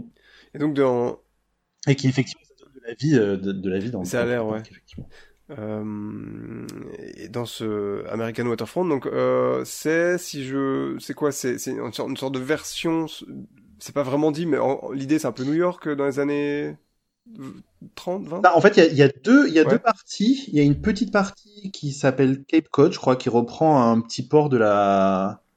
C'est quoi C'est la Nouvelle-Angleterre, genre donc mm au-dessus de New York, effectivement. Pareil, c'est un petit port, donc t'as as une boutique et un resto, je crois. Il y a, y a, pas d'attraction. Il y a le port avec des petits bateaux de l'époque et tout. C'est tout mignon, c'est hyper calme et c'est très joli. Et ce qui est marrant là aussi, dans le souci du détail, c'est que c'est construit contre le flanc du volcan, sauf que de ce côté, le volcan, euh, avec les jeux de perspective des bâtiments et tout, paraît euh, presque petit. T'as l'impression que c'est une colline euh, au pied de et au pied du de, laquelle le, le, la ville a été construite, donc c'est super mignon. Et après, t'arrives effectivement dans la partie principale où c'est une, c'est censé être, oui, je crois que c'est New York. Euh, au début du XXe siècle, à la fin du XIXe, quelque chose comme ça. Et euh, on trouve là-dedans euh, la fameuse Tower of Terror, qui est pas du tout la même que ouais c'est en fait une version tout à fait euh, originale euh, dont bénéficie Tokyo tu peux tu peux nous faire un petit peu le tour parce qu'elle est connectée justement au SIE dont on parlait euh, euh en début d'épisode ouais alors si, si j'ai bien suivi c'est qu'effectivement le la série euh, la quatrième dimension est pas du tout connue au Japon, donc aucun intérêt à la. À, alors qu'en, France, en... on connaît par cœur, ça c'est vrai. On connaît toutes les refs hein, quand on est dans la file ouais. d'attente de la tour. Je ne répondrai pas à ça, je, je sens trop, trop, de cynisme. Euh, voilà. On connaît au moins la musique du générique. Bon, on a plus de 50 ans, mais on, on la connaît. Euh, et donc, ils ont inventé une storyline euh, exclusive qui est effectivement connectée à, au SII, ouais. comme vous, c'est ça? Euh, Où l'histoire, c'est que SIA, pardon, évidemment. Euh, c'est un monsieur qui s'appelait Hightower, je crois, Harry, Harry Hightower, je pense, euh, qui faisait partie de ce club euh, d'explorateurs, et sauf que lui c'était un peu le bad guy de, de la du, du club puisque euh, il, il, collectionnait en fait les artefacts et les, les, objets de, de plein de tribus de par le monde, et euh, mais en mode on, on les vole en gros quoi, et je les rapporte chez moi. Donc pas très cool jusqu'au moment où il a volé une une statuette, une idole, je crois d'une tribu africaine de mémoire. Il l'a ramenée dans sa tour. Et euh, un soir, je crois que c'était une soirée du Nouvel An, quelque chose comme ça, il a pris la statuette, il a voulu la ramener dans son euh, dans son appartement au sommet de la tour. Et c'est là où euh, la statuette s'est rebellée et euh, le fameux Harry Hightower a disparu dans son ascenseur et on ne l'a plus jamais revu. Et en fait, l'histoire, c'est que la tour euh, est abandonnée depuis 10 ou 20 ans depuis suite à cette disparition. Et là, il la rouvre pour faire des, des visites de la tour. Donc le visiteur euh, va aller voir le, va visiter la tour. génial. C'est chouette. Enfin non mais non non mais ce storytelling est dingue. Bonne et, et, et, et, le soin euh, apporté au détail, de nouveau, moi, c'est le genre de truc dans que Walt Disney Imagineering euh, adore sortir à toutes les sauces, c'est les environnements, tu sais, où un peu c'est le, le, le bric-à-brac euh, euh, des explorateurs qui ont ramené euh, euh, des objets de toutes leurs expéditions, etc. Et, et enfin, c'est un des de leurs petits, Mais, du leurs coup, petits trucs habituels qui me plaît le plus. Ça, ça c'est quelque chose que tu as compris sur place malgré la, la, barrière de la langue avec les euh, tout le storytelling visuel ou? Oui. Absolument pas. Là je, là, je, viens de te faire la fiche oui, Wikipédia oui. que j'ai bossé hier. non, non, mais en vrai, quantier, non, tu comprends que dalle. Enfin, tu comprends que dalle. Il y a des, il y a des indices et tu, il y a quand même le pré-show, etc. Donc, tu as quelques ouais. indices. Mais non, dans le détail, tu ne comprends absolument pas euh, cette histoire, quoi. Et c'est la partie très, très frustrante. Donc, le conseil et la, la conclusion de tout ça, c'est euh, regarder ce que vous allez visiter un peu en amont pour avoir le, la bah, storyline. Ou, ou apprenez le japonais. Apprenez le japonais, tout simplement. Ouais. Ou apprenez le japonais, effectivement. C'est pas un investissement en termes de temps, mais ça peut être utile aussi. Mais voilà, et toute cette histoire est déclinée dans les euh, dans les pré-shows. En fait, le principe de l'attraction est exactement le même qu'à qu'à qu'à Disneyland Paris, donc avec la, la, bibliothèque parisienne qui est remplacée par mm. un autre truc euh, et la, la, chaufferie ensuite est aussi remplacée.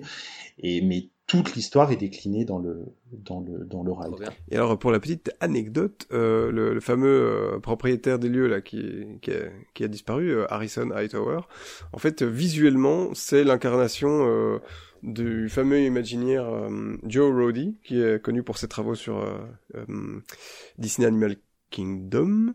Euh, puisque c'est en fait euh, ses potes Imagineering, euh, ses potes Imagineers qui ont en fait, euh, je sais pas, cartoonifié, je sais pas comment dire, repris le, enfin vraiment les traits physiques de cet Imagineer, qui est aussi connu pour être un petit peu un explorateur qui fait le tour du monde en ramenant des artefacts à gauche à droite.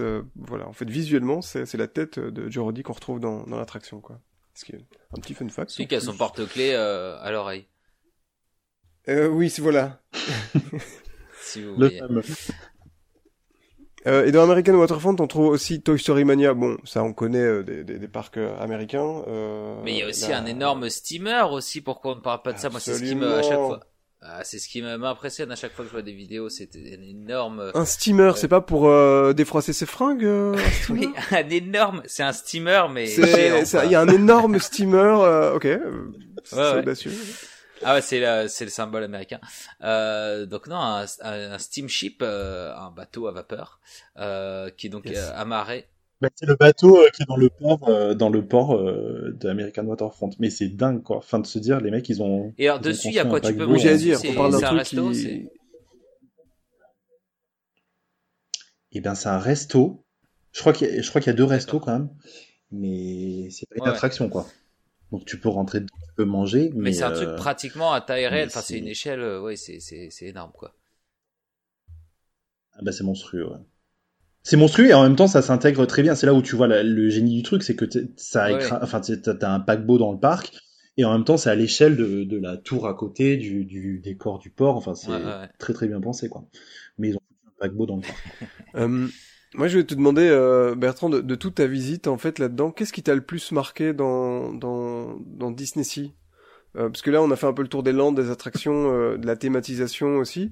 Est-ce que toi, il y a un truc où tu, là où t'en as vraiment pris le, plus plein les yeux, c'était, c'était quoi? C'est une attraction ou c'était euh, peut-être l'immersion ou?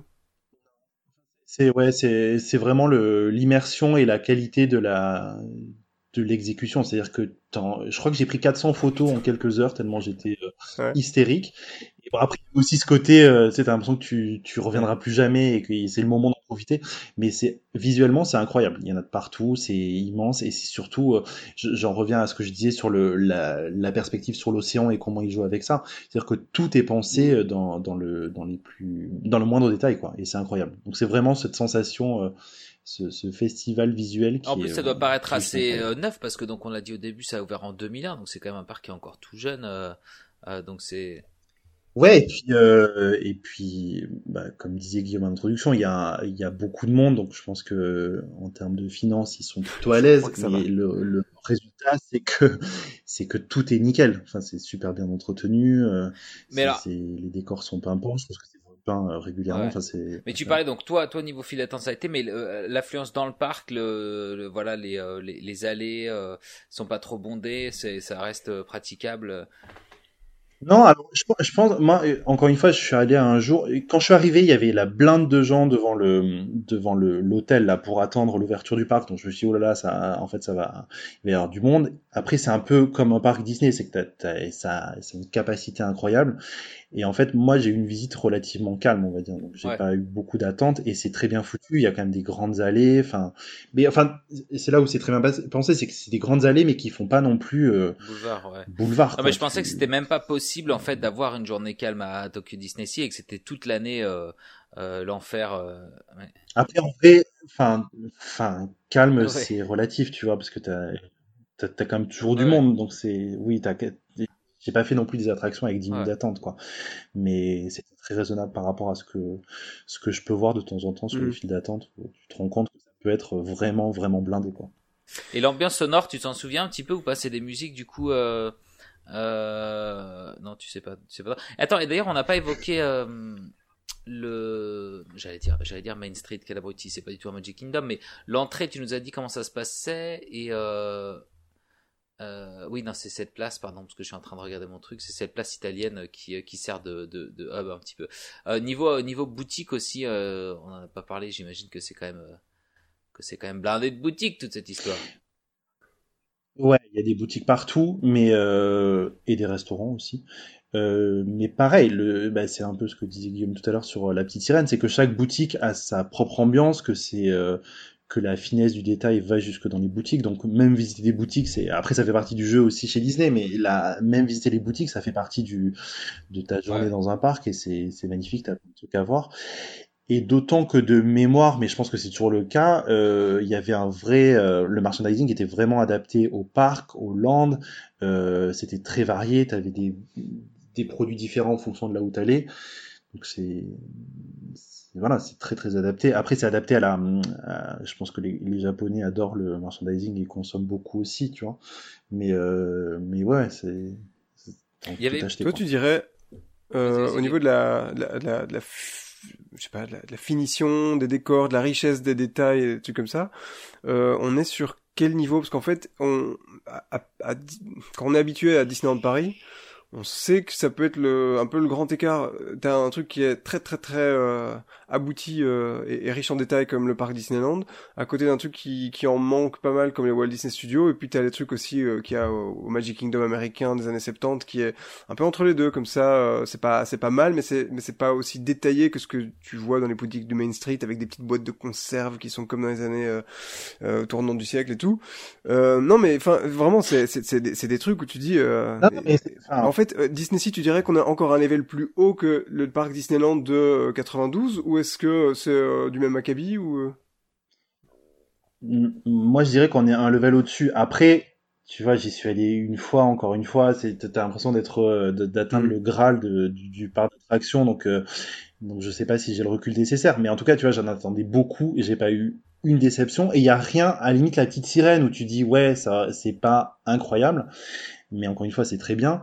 Mais c'est le seul endroit où, tu vois, je peux, je peux dire, euh, bon, ils auraient pu, euh, ils auraient pu faire un, un poil mieux. Mm. Après, tout le reste est juste, euh, est juste incroyable. Et en plus, t'as pas de point de comparaison, tu vois, c'est pas comme les Magic Kingdom où quand t'as la chance d'avoir fait quelques-uns, tu peux dire, ah bah tiens, ça c'est mieux à Paris, ça c'est mieux à...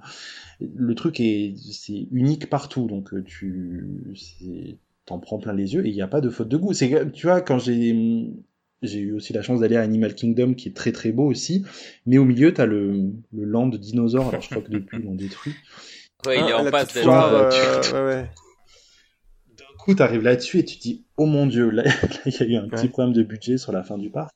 Là, pas du tout. Vraiment, tout Ouais. est, euh, tout est nickel. Et même quand je vois euh, Sorin, comment ils l'ont conçu, alors pour le coup, moi, Sorin, c'est pas une attraction qui me fait vibrer du tout. Mais quand je vois Ouais. l'enrobage du truc, c'est incroyable. quoi. La façade est super chiadée. Enfin, Mais d'ailleurs, le film dans C'est- Sorin, c'est pas, c'est un film original ou c'est le même que qu'aux États-Unis? Crois que c'est à peu près le même. Je me demande s'ils ont pas rajouté une scène pour relier Mm. le truc à Tokyo, mais je, je crois que globalement, c'est, c'est le même. Pour Ce qui, ce qui est fou en fait quand on voit des, des photos de Disney Sea, euh, et tu- dis-nous si c'est la même chose quand tu te balades dedans, ça ne, en fait, tu ne pourrais pas croire que t'es dans un parc d'attractions. Allez, c'est- c'est c'est très fantasy, euh, tout ce que tu veux, mais je veux dire, c'est pas un parc d'attractions où tu vois vraiment, ah oui, là il y a une tour de chute libre, ah oui, là Ouais, il y a un vrai. roller coaster, tout est, euh, en fait, euh, Ben, c'est un peu, ça, ouais, c'est ben, tout à fait, carrément. Après, c'est un peu, je trouve que pour le coup, Disneyland Paris, le, le parc, le parc Disneyland, c'est un peu ça. T'as pas de, t'as, à la limite, t'as les tasses, les tasses d'Alice qui font un peu plus ou, le, ou Dumbo, mais tu vois, globalement, t'es quand même, euh, toutes les attractions sont hyper thématisées jusque, enfin, tu vois, tout est très, Mm. très beau, très enrobé dans, dans tout un storytelling et une thématisation incroyable. Et là, effectivement, c'est un peu ça, c'est que tu, tu peux y aller. Euh, alors jamais de ma vie je ferai ça euh, à Tokyo Disneyland, mais tu peux y aller juste pour te, pour visiter, enfin pour regarder, euh, regarder les décors et profiter du, du- comme si t'allais dans un parc. Tu vois, c'est vrai que c'est incroyable comme, comme environnement et que tout est, tout est chiadé et, et en plus t'as des petits détails de partout, donc tu peux, tu peux explorer et admirer tout ce que, tout l'environnement. Comme tu disais justement tout à l'heure que t'as l'impression d'avoir été un peu dans le, le parc, le, le Saint Graal, tu sais, le truc que tu peux checker euh, fièrement euh, tout en haut de ta liste euh, du parc fan. Là. On revient sur notre question initiale. Est-ce que donc ça fait de Tokyo Disney Sea le meilleur parc du monde? Et pour ça, en fait, on s'est fait une petite liste pour essayer de voir si, en fait, qu'est-ce qui fait un très bon parc d'attractions. On a listé quelques trucs et, tu vas nous dire si, bah, par exemple, est-ce qu'on peut cocher la case de ce parc à le meilleur restaurant, le meilleur machin. Donc, par exemple, est-ce que ce parc d'attractions, est-ce que Tokyo Disney Sea a le meilleur, euh, comment appeler ça, le, meilleur euh, line-up d'attractions? Enfin, tu vois, le, donc en quantité, en qualité, en diversité. Est-ce que tu dis ah là c'est vraiment le, le, meilleur truc euh... Je prends un, exemple, par exemple, Europa Park, qui, entre parenthèses, est le meilleur parc du monde, si tu en crois euh, toute, leur communication.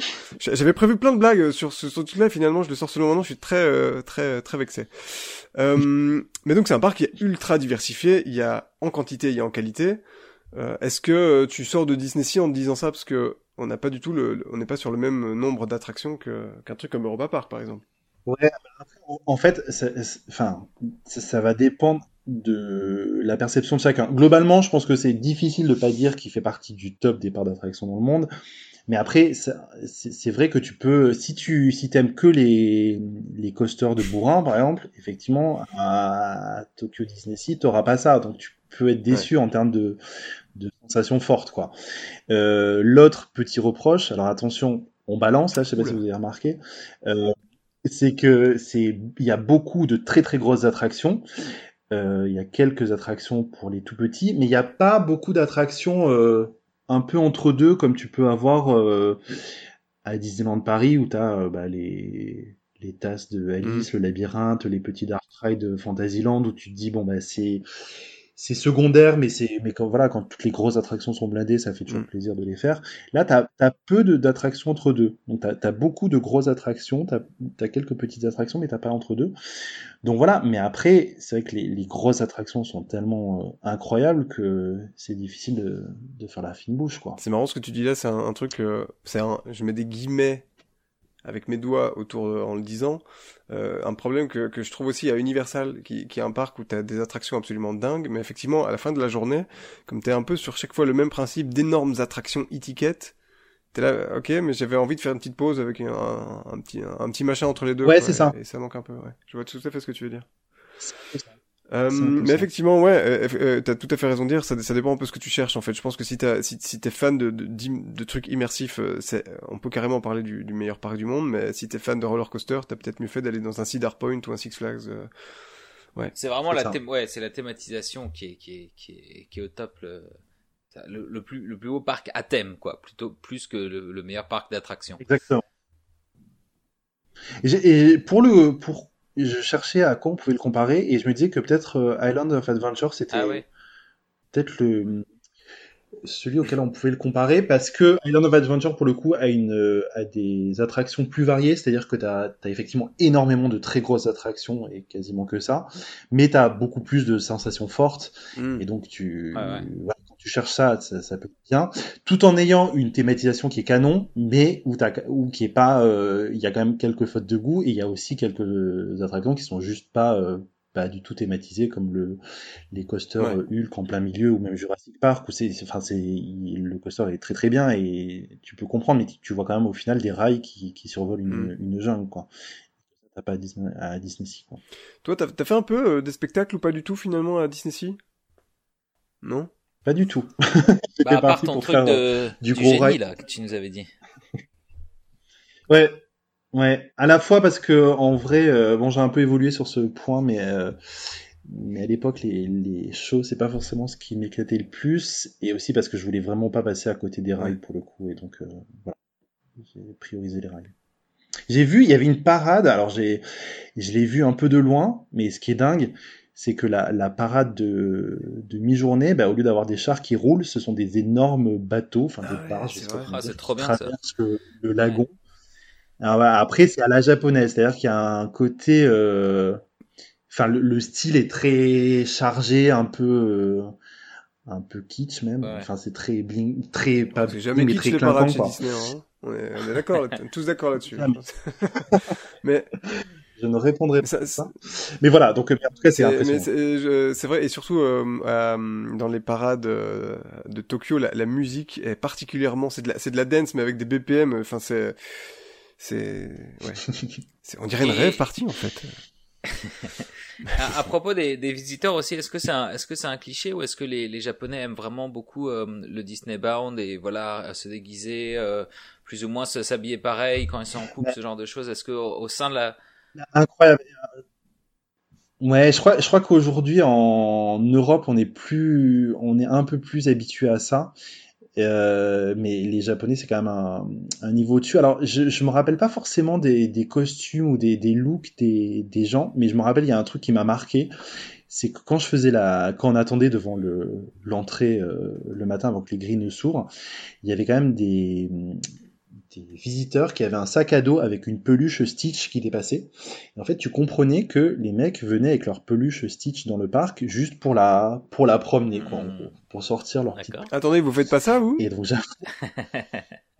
assez rarement, assez rarement. Alors du coup, depuis je m'y suis mis, mais sur le coup, je me suis dit ah ouais, quand même. Donc non non, les les mecs sont fans, sont attaqués et sont et c'est canon, parce que enfin Enfin ouais, ça participe aussi à l'ambiance. Mais c'est intéressant de voir comment le, le, fandom Disney justement est vécu euh, à, travers les différents pays et quelles sont les, les différentes pratiques et tout. Donc euh, aller balader sa peluche, effectivement, j'avais pas entendu parler. Pourquoi pas? Ouais, c'est incroyable. Du coup, euh, spectacle, t'as pas trop fait. Est-ce qu'on trouve à Tokyo Disney Sea la meilleure bouffe de parc du monde? Puisque c'est le meilleur parc du monde. Écoute, là aussi, moi, dans un souci de, quand je suis dans un parc, moi, je j'optimise le temps. Donc euh, j'avoue que manger, je me dis comment il faut faire, mais euh, c'est pas forcément le mm. plus important. Donc j'avais j'avais mangé à donc dans la fameuse zone de Cape Cod où, dont je parlais tout à l'heure, qui est un peu la, la zone plus calme du parc. À la fois parce qu'il y a moins de monde et à la fois parce que du coup c'est moins bruyant et tout, donc c'est pas mal pour faire une pause. Euh, j'avais de mémoire j'avais mangé un burger, enfin quelque chose qui n'était pas forcément très typique ni très local, mais qui était bon. Donc euh, voilà, j'ai pas pas assez de recul et j'ai pas visité, euh, enfin j'ai pas testé un, un, resto un peu plus cher ou un peu plus. Je veux dire que t'étais à Tokyo, à Tokyo Disney Sea et que t'as même pas bouffé un petit sashimi euh, ou un truc comme ça quoi. T'as un bon burger. La honte, les Américains ils sont partout. Ouais parce que tu pourrais dire. Et j'avoue que j'ai pas Pardon. Non, mais je pourrais me dire, enfin, nous, on sait ce que ça donne la bouffe euh, à Disneyland Paris, mais tu pourrais dire parmi tous les, les parcs Disney, euh, les deux seuls qui pourraient euh, potentiellement se tirer la bourre en, en, termes de bouffe, ce serait bah, Tokyo et, et, et, Paris. Bah, enfin, voilà, par rapport aux, aux, cuisines respectives.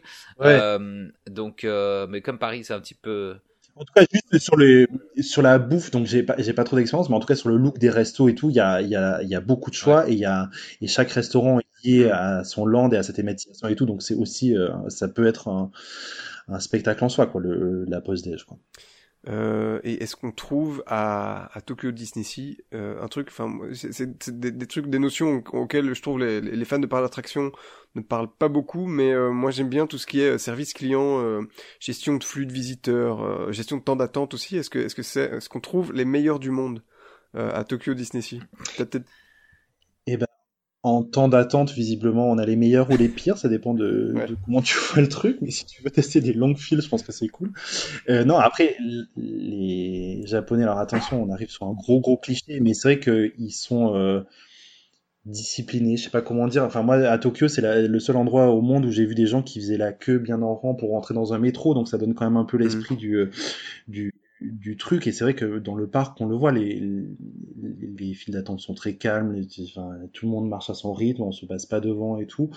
Euh, et les et les cast members les, les gens qui sont là pour les employés Disney qui sont là pour t'aider sont au taquet quoi. Donc euh, ils sont adorables ils sont hyper serviables. Donc non non il y a un niveau de qualité qui est assez alors que tout le monde sait que la, meilleure façon de faire euh, une queue, c'est de faire une grosse grappe autour, comme ça, comme, comme nous les Français, et ensuite d'essayer de s'infiltrer par les côtés en oh poussant tout le monde, quoi. Euh... Ou de dire que tu vas rejoindre ah, ta maman qui est un peu plus loin.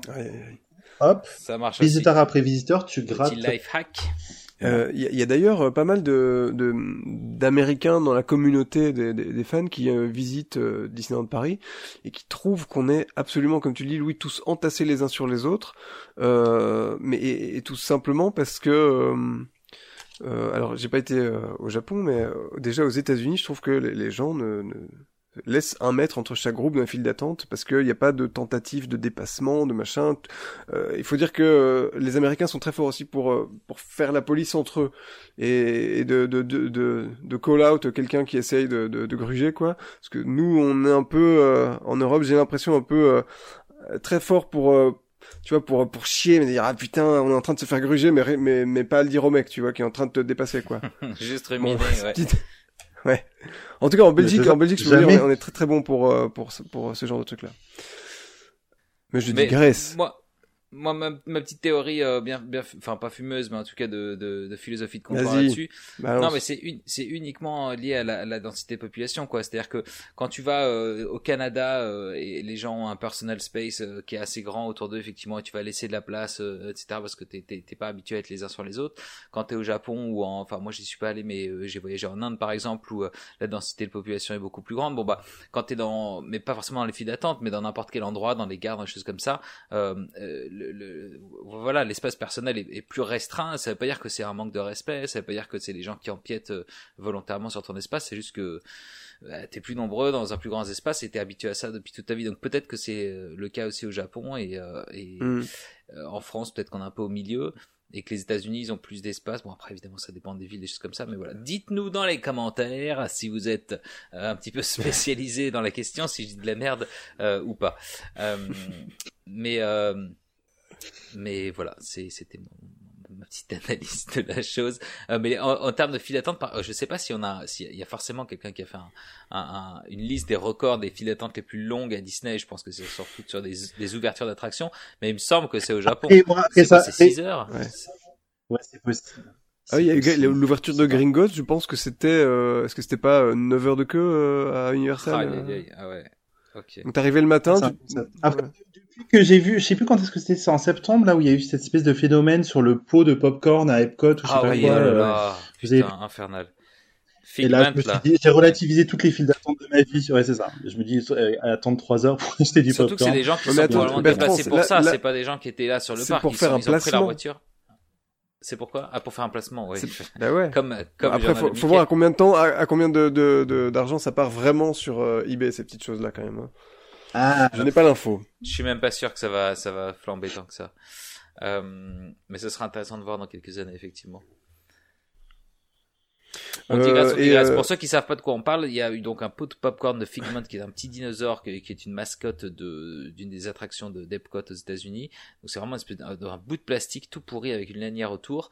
Et euh, allez voir la vidéo où vous voulez. Je sais qu'elle est sur Voilà donc prenez ça. La file d'attente, si, mais vous aimez ce popcorn.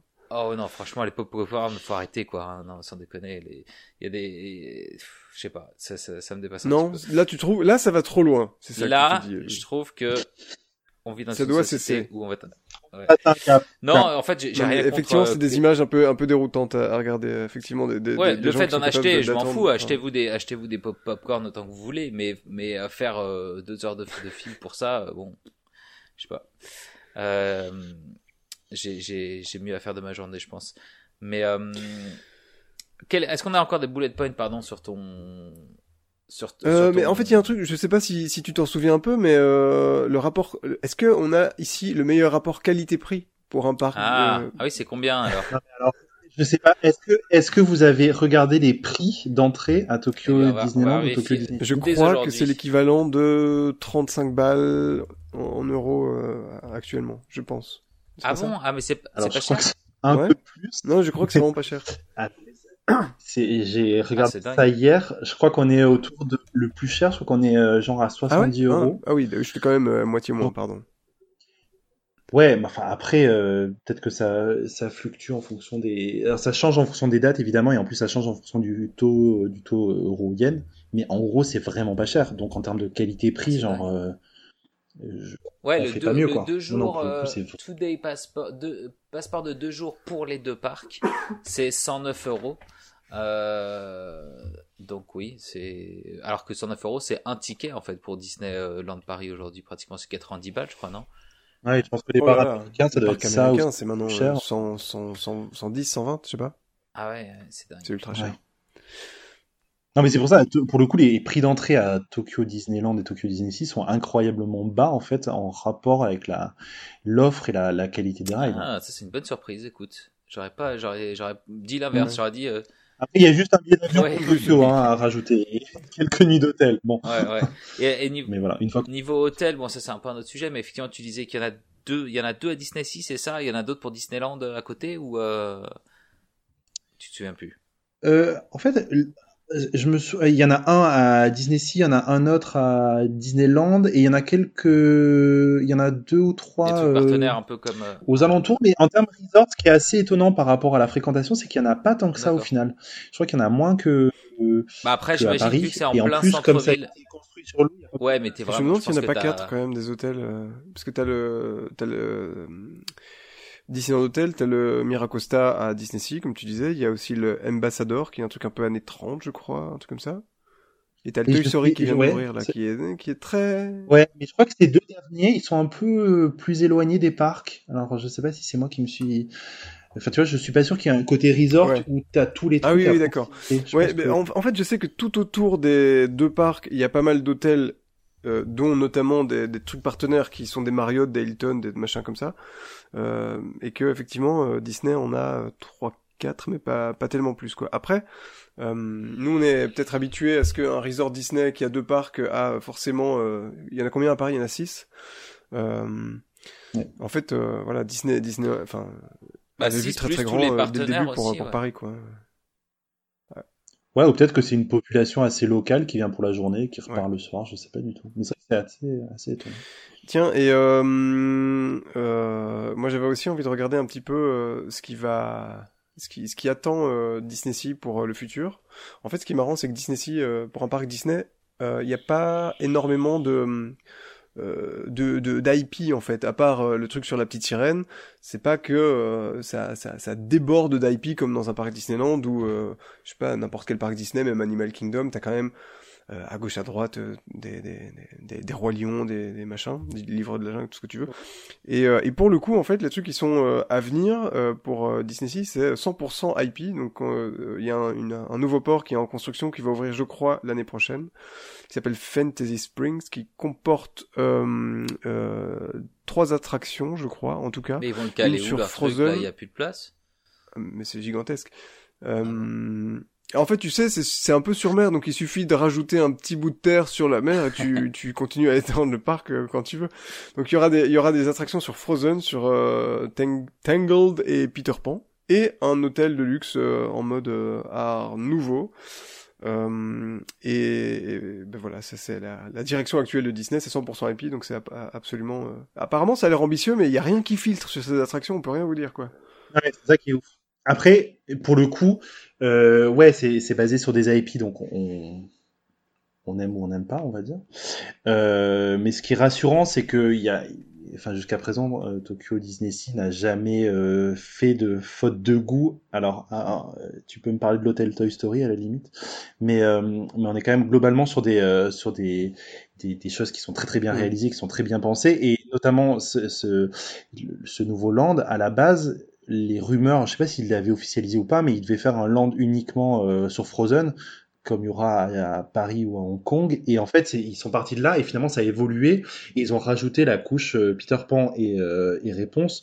Et donc c'est là où on se dit à chaque fois qu'ils prennent quelque chose de peut-être même, enfin même si c'est il y a une base existante, ils l'adaptent, ils, le- ils le boostent, ils en font quelque chose de plus grand, de différent, de encore plus beau, encore plus. euh, Donc euh, donc moi j'ai carrément confiance et pour le coup je suis euh, très, j'ai, enfin, j'ai vraiment hâte de savoir exactement ce que vont être les nouveaux rides. Parce que, notamment sur Peter Pan, le truc intéressant, c'est qu'il y a quand même le ride traditionnel Peter Pan qu'on connaît tous à Tokyo Mm. Disneyland, donc au, dans le parc d'à côté. Donc, ils vont devoir proposer quelque chose de nouveau et de, de différent. Donc, c'est, c'est super excitant de voir, euh, à partir d'une même IP, ce qu'ils peuvent euh, proposer en, en ce, 2020. qui est, ce qui est drôle, parce que c'est en construction depuis, je crois, euh, je sais pas, 2-3 ans, euh, on voit maintenant euh, assez nettement les, la, la taille des, des show building euh, des, des, des trois attractions. Et les, apparemment, le, le- le- les attractions sur Frozen et sur Peter Pan sont absolument gigantesques. Quoi. Alors, je crois pas que c'est aussi gigantesque que Pirates des Caraïbes à, à Shanghai, mais euh, ce sera en tout cas une attraction Frozen qui sera euh, plus grande que celle qui se trouve à Epcot et qui arrive à Paris et Hong Kong, d'après les dimensions des bâtiments. Et, euh, et Peter Pan, mais ça a l'air, enfin, ça a l'air grand, ça a l'air haut, c'est voilà, c'est très très mystérieux. Euh, c'est et l'hôtel sera euh, entre entre le land et le parc ou pas? Ça a l'air d'être un le land et le parc. Euh, non, non, je crois que c'est au bout du land et que voilà, il y a un parking de l'autre côté, un peu comme euh, Miracosta, un peu comme. D'accord, ouais, c'est ça. Par contre, je sais pas ce qui se passe à Imagineering. J'ai l'impression qu'ils font absolument tout maintenant, euh, tout ce qu'ils peuvent en, en, style Art Nouveau. Je sais pas s'ils viennent de découvrir euh, ce mouvement. Donc il y a l'hôtel de Disneyland Shanghai, il y a euh, euh, ben cet hôtel qui est en train d'être en, construction à Fantasy Springs à, à Disney Sea. Et il y a euh, le truc qui a été annoncé hier à Disneyland Paris, le resto euh, qui sera euh, eh le long du lac des Walt Disney Studios. Art nouveau aussi. Et qui est pas lié à une IP ça pour le coup. Ah bah, a priori non, mais non.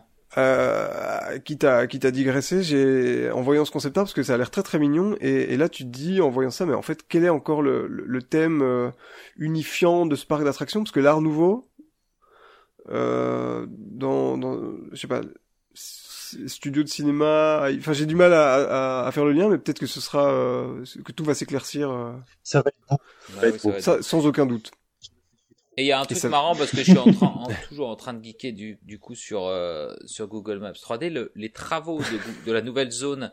Là, parce que je regardais un plan et je me dis c'est marrant, ça ressemble pas du tout à ce que c'est. Les, les travaux donc de cette nouvelle zone à, Tokyo sont euh, déjà modélisés en, en 3D et t'as la moitié d'un bateau qui est en construction qui est déjà en 3D. Euh, donc en fait, ah. tu peux regarder, tu peux te balader, t'as des ah oui, c'est ça, je pense que ça sera du côté Peter Pan où ils vont refaire le, un peu comme à Disneyland Paris, le bateau du Capitaine Crochet. Bah, ouais, c'est ça. Il n'y avait pas un concept art avec le, la tête de mort ou je sais Si, il y a le petit arc-en-ciel tout plat euh, qui, qui a l'air d'être modèle. Non mais, enfin, je dis ça parce que je trouve ça un, un, détail du film qui est assez, assez, assez mignon.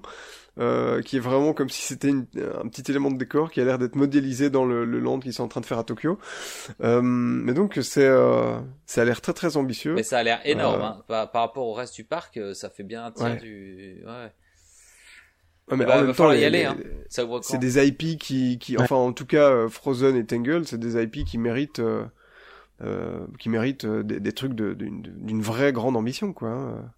Ouais, Tangle, ça va être. Ouais, et en plus, réponse, il n'y a, a, rien eu euh, dans les parcs de mémoire. Il n'y a aucune attraction qui existe aujourd'hui, donc ça va être aussi euh, un, quelque chose de complètement inédit. Je, crois que tout ce qu'on sait de Frozen et Tangled, c'est que ce, ce serait des dark rides, euh, aqua, des, des, des boat rides, quoi. et Peter Pan. Voilà, on n'a pas d'infos, mais si vous avez des infos, en fait, euh, évidemment, nos, nos, messages privés sont ouverts, bien sûr. Donnez-les nous. Ouais. Bon ben voilà, euh, en tout cas, euh, ce petit tour m'a donné encore plus envie d'aller à Disney, à Tokyo C'est dans tes plans, toi, euh, Guillaume, d'y aller un jour ou l'autre? Ah, très concrètement, c'est notre prochain grand voyage, ouais. Alors pas, ah. enfin pas Tokyo, non, on va pas prendre un avion et revenir euh, après Tokyo Disney Sea, mais ce serait aller au Japon. Et euh, comme justement, on s'est rendu compte que ça coûtait vraiment pas cher, c'était quand même de passer quatre jours dans, dans les deux parcs, tu vois, sur un séjour de deux semaines, un truc comme ça. Voilà. Ouais, ouais. J'essaie de pousser, j'essaie de pousser. Tant que la ah, ben, soit, soit ouverte. Mais c'est quand, ça ouvre bientôt finalement du coup ce truc-là ou pas? Ça ouvre euh, l'année prochaine, donc euh, en 2023 ah, si je. Ouais. Allez, tu sais quoi, on va dire, on va, on va arrondir à 5 jours, hein, si mon mec m'écoute, voilà. on fait ça. Petit, petit message par média interposé. Euh, Toi, Bertrand, t'as des plans d'y retourner ou c'est pas, c'est pas dans les, dans les cartons? Ouais, si, si. C'est pas du tout concret, mais euh, mais à un moment, ouais, je pense. J'attends que là, ce soit la nouvelle zone soit ouverte et qu'il n'y ait plus de Covid et que ce soit plus détendu pour euh, se promener. Et dès que c'est possible et tout, ouais, carrément. Bah ouais, non, ça, ça donne bien envie, c'est clair. Et puis on parlera, on te réinvitera très certainement pour faire une deuxième partie et visiter le parc euh, Disneyland. Alors je sais pas comment il s'appelle, Disneyland, euh, Disneyland, Tokyo Disneyland? Tokyo Disneyland. normal. Ouais, ok. Tokyo Disneyland. D'accord. Euh, et pour voir s'il y a des petites, euh, des petites différences aussi intéressantes. Tiens, et à propos du, du Tokyo Disneyland, Tokyo Disney je ne sais pas si vous l'aviez, si vous le saviez, mais en fait, dans le nom du parc, il y a vraiment le côté Tokyo Disneyland Terre et Tokyo Disney Sea la, la, la- enfin tu vois le, le pendant. euh, Ah, et Lancy, oui, d'accord. Ouais, Je l'ai, Voilà. je l'ai, j'ai compris. vous l'aviez. non, mais quand le jour où j'ai ré- réalisé ça, c'est comme le logo de Carrefour. Un jour, on se dit ah, Ouais. c'est un C. C'est vrai. C'est vrai. vois, et là, vrai. La fin voilà, ça m'a fait, ça, voilà, ça m'a fait la même chose, mais en bien. Euh, vrai, bien, bien, bien. Eh bien, écoute, si on a, si on est au point où on parle du logo de Carrefour, je pense qu'on peut euh, dire qu'on a fait le tour de la question. On a touché au bout. Euh, Evian, encore. c'est naïve à l'envers. Eh ouais, mon gars. Est-ce que t'as découvert ça en regardant la bouteille euh, de l'autre euh, Bon, bref. Bon, je l'ai lu. Je sais, je pense pas que ce soit fait exprès. Donc, je pense que c'est juste un, un idiot qui s'est dit ça et qui a, qui a dû trouver, euh, qui a dû trouver que c'était euh, une grosse révélation aussi. Comme le logo de FedEx, dont on peut parler également, si, si vous l'avez.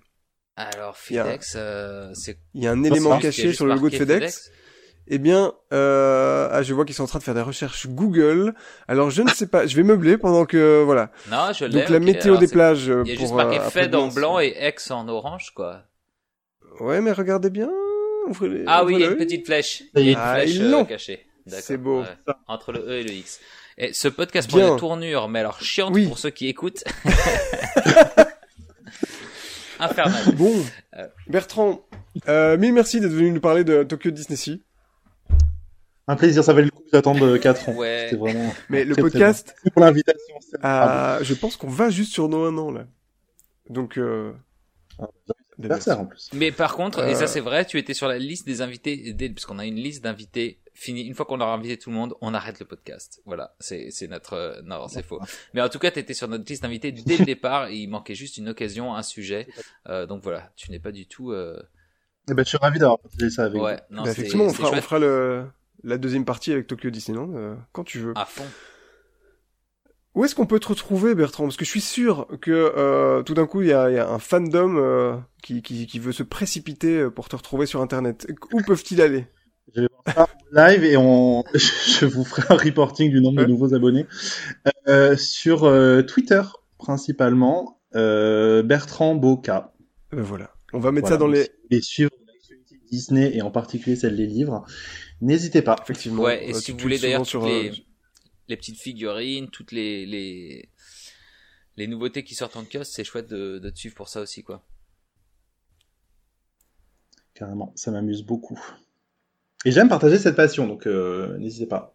ben voilà. Ouais, d'ailleurs, On va ça- te ah oui, parce que sur là, du Twitter. coup, je- tu as beaucoup posté euh, tes différentes. tu es dans une phase euh, mug, mug à café là en ce moment depuis une semaine, j'ai l'impression. En fait, j'ai des obsessions. C'est-à-dire que il y a un moment où je trouve une bonne idée et le problème c'est que je la décline jusqu'à ce que ça me saule et j'ai. Ouais, mais t'as une belle collection, donc là, c'est je suis chouette. en- J'avoue que tous les matins, je me dis est-ce que tu deviens lourd ou pas? Ah non non, c'est bon, cool. Bah, ça me- je- Et attends, il y a aussi combien t'as- les, les, les pulls et les t-shirts aussi chez toi. euh, Ouais, ben voilà, mais ça c'était ma passion d'il y a quelques quelques mois ou quelques années. Là, je me suis un peu calmé, je suis passé sur les mugs. Donc un petit transfert. Euh, ben voilà, en- vraiment encore merci Bertrand. Ça nous a fait super plaisir de t'avoir. Euh, et, euh, et, et chers auditeurs, merci à vous aussi, bien sûr, de nous écouter. Pensez à vous abonner sur votre application de podcast préférée. hein. Envoyez-nous plein de belles étoiles euh, sur Spotify, sur Apple Podcast, et, euh, et surtout, euh, ben, euh, venez nous dire, tiens, sur les réseaux sociaux, sur Facebook et sur euh, Twitter, euh, si ça vous a donné envie d'aller à Tokyo Disney. Si, si ça vous a pas donné envie, euh, je sais pas On ce peut rien faut. faire pour vous. Voilà. Euh, part du ben Et voilà, puis, on, voilà. Euh, Et puis surtout pour ceux, ceux et celles qui ont, qui ont été, dites-nous ce qui vous a le plus marqué, euh, les petits détails, les atmosphères, les choses comme ça. Moi, ça, m'intér- ça m'intéresse de savoir vraiment. qui est- et ses amis, peut-être. On n'a pas parlé. Ah de oui, ça. Duffy, on n'a pas parlé de Duffy, mais c'est peut-être plus dans l'autre parc. Écoutez, l'épisode. Eh bien, Je crois entièrement Vendu. sur Duffy. euh, eh bien, écoutez, euh, on va se retrouver euh, très très bientôt dans une autre file d'attente. Salut Louis, salut Bertrand, Salut. Salut. Salut à tous.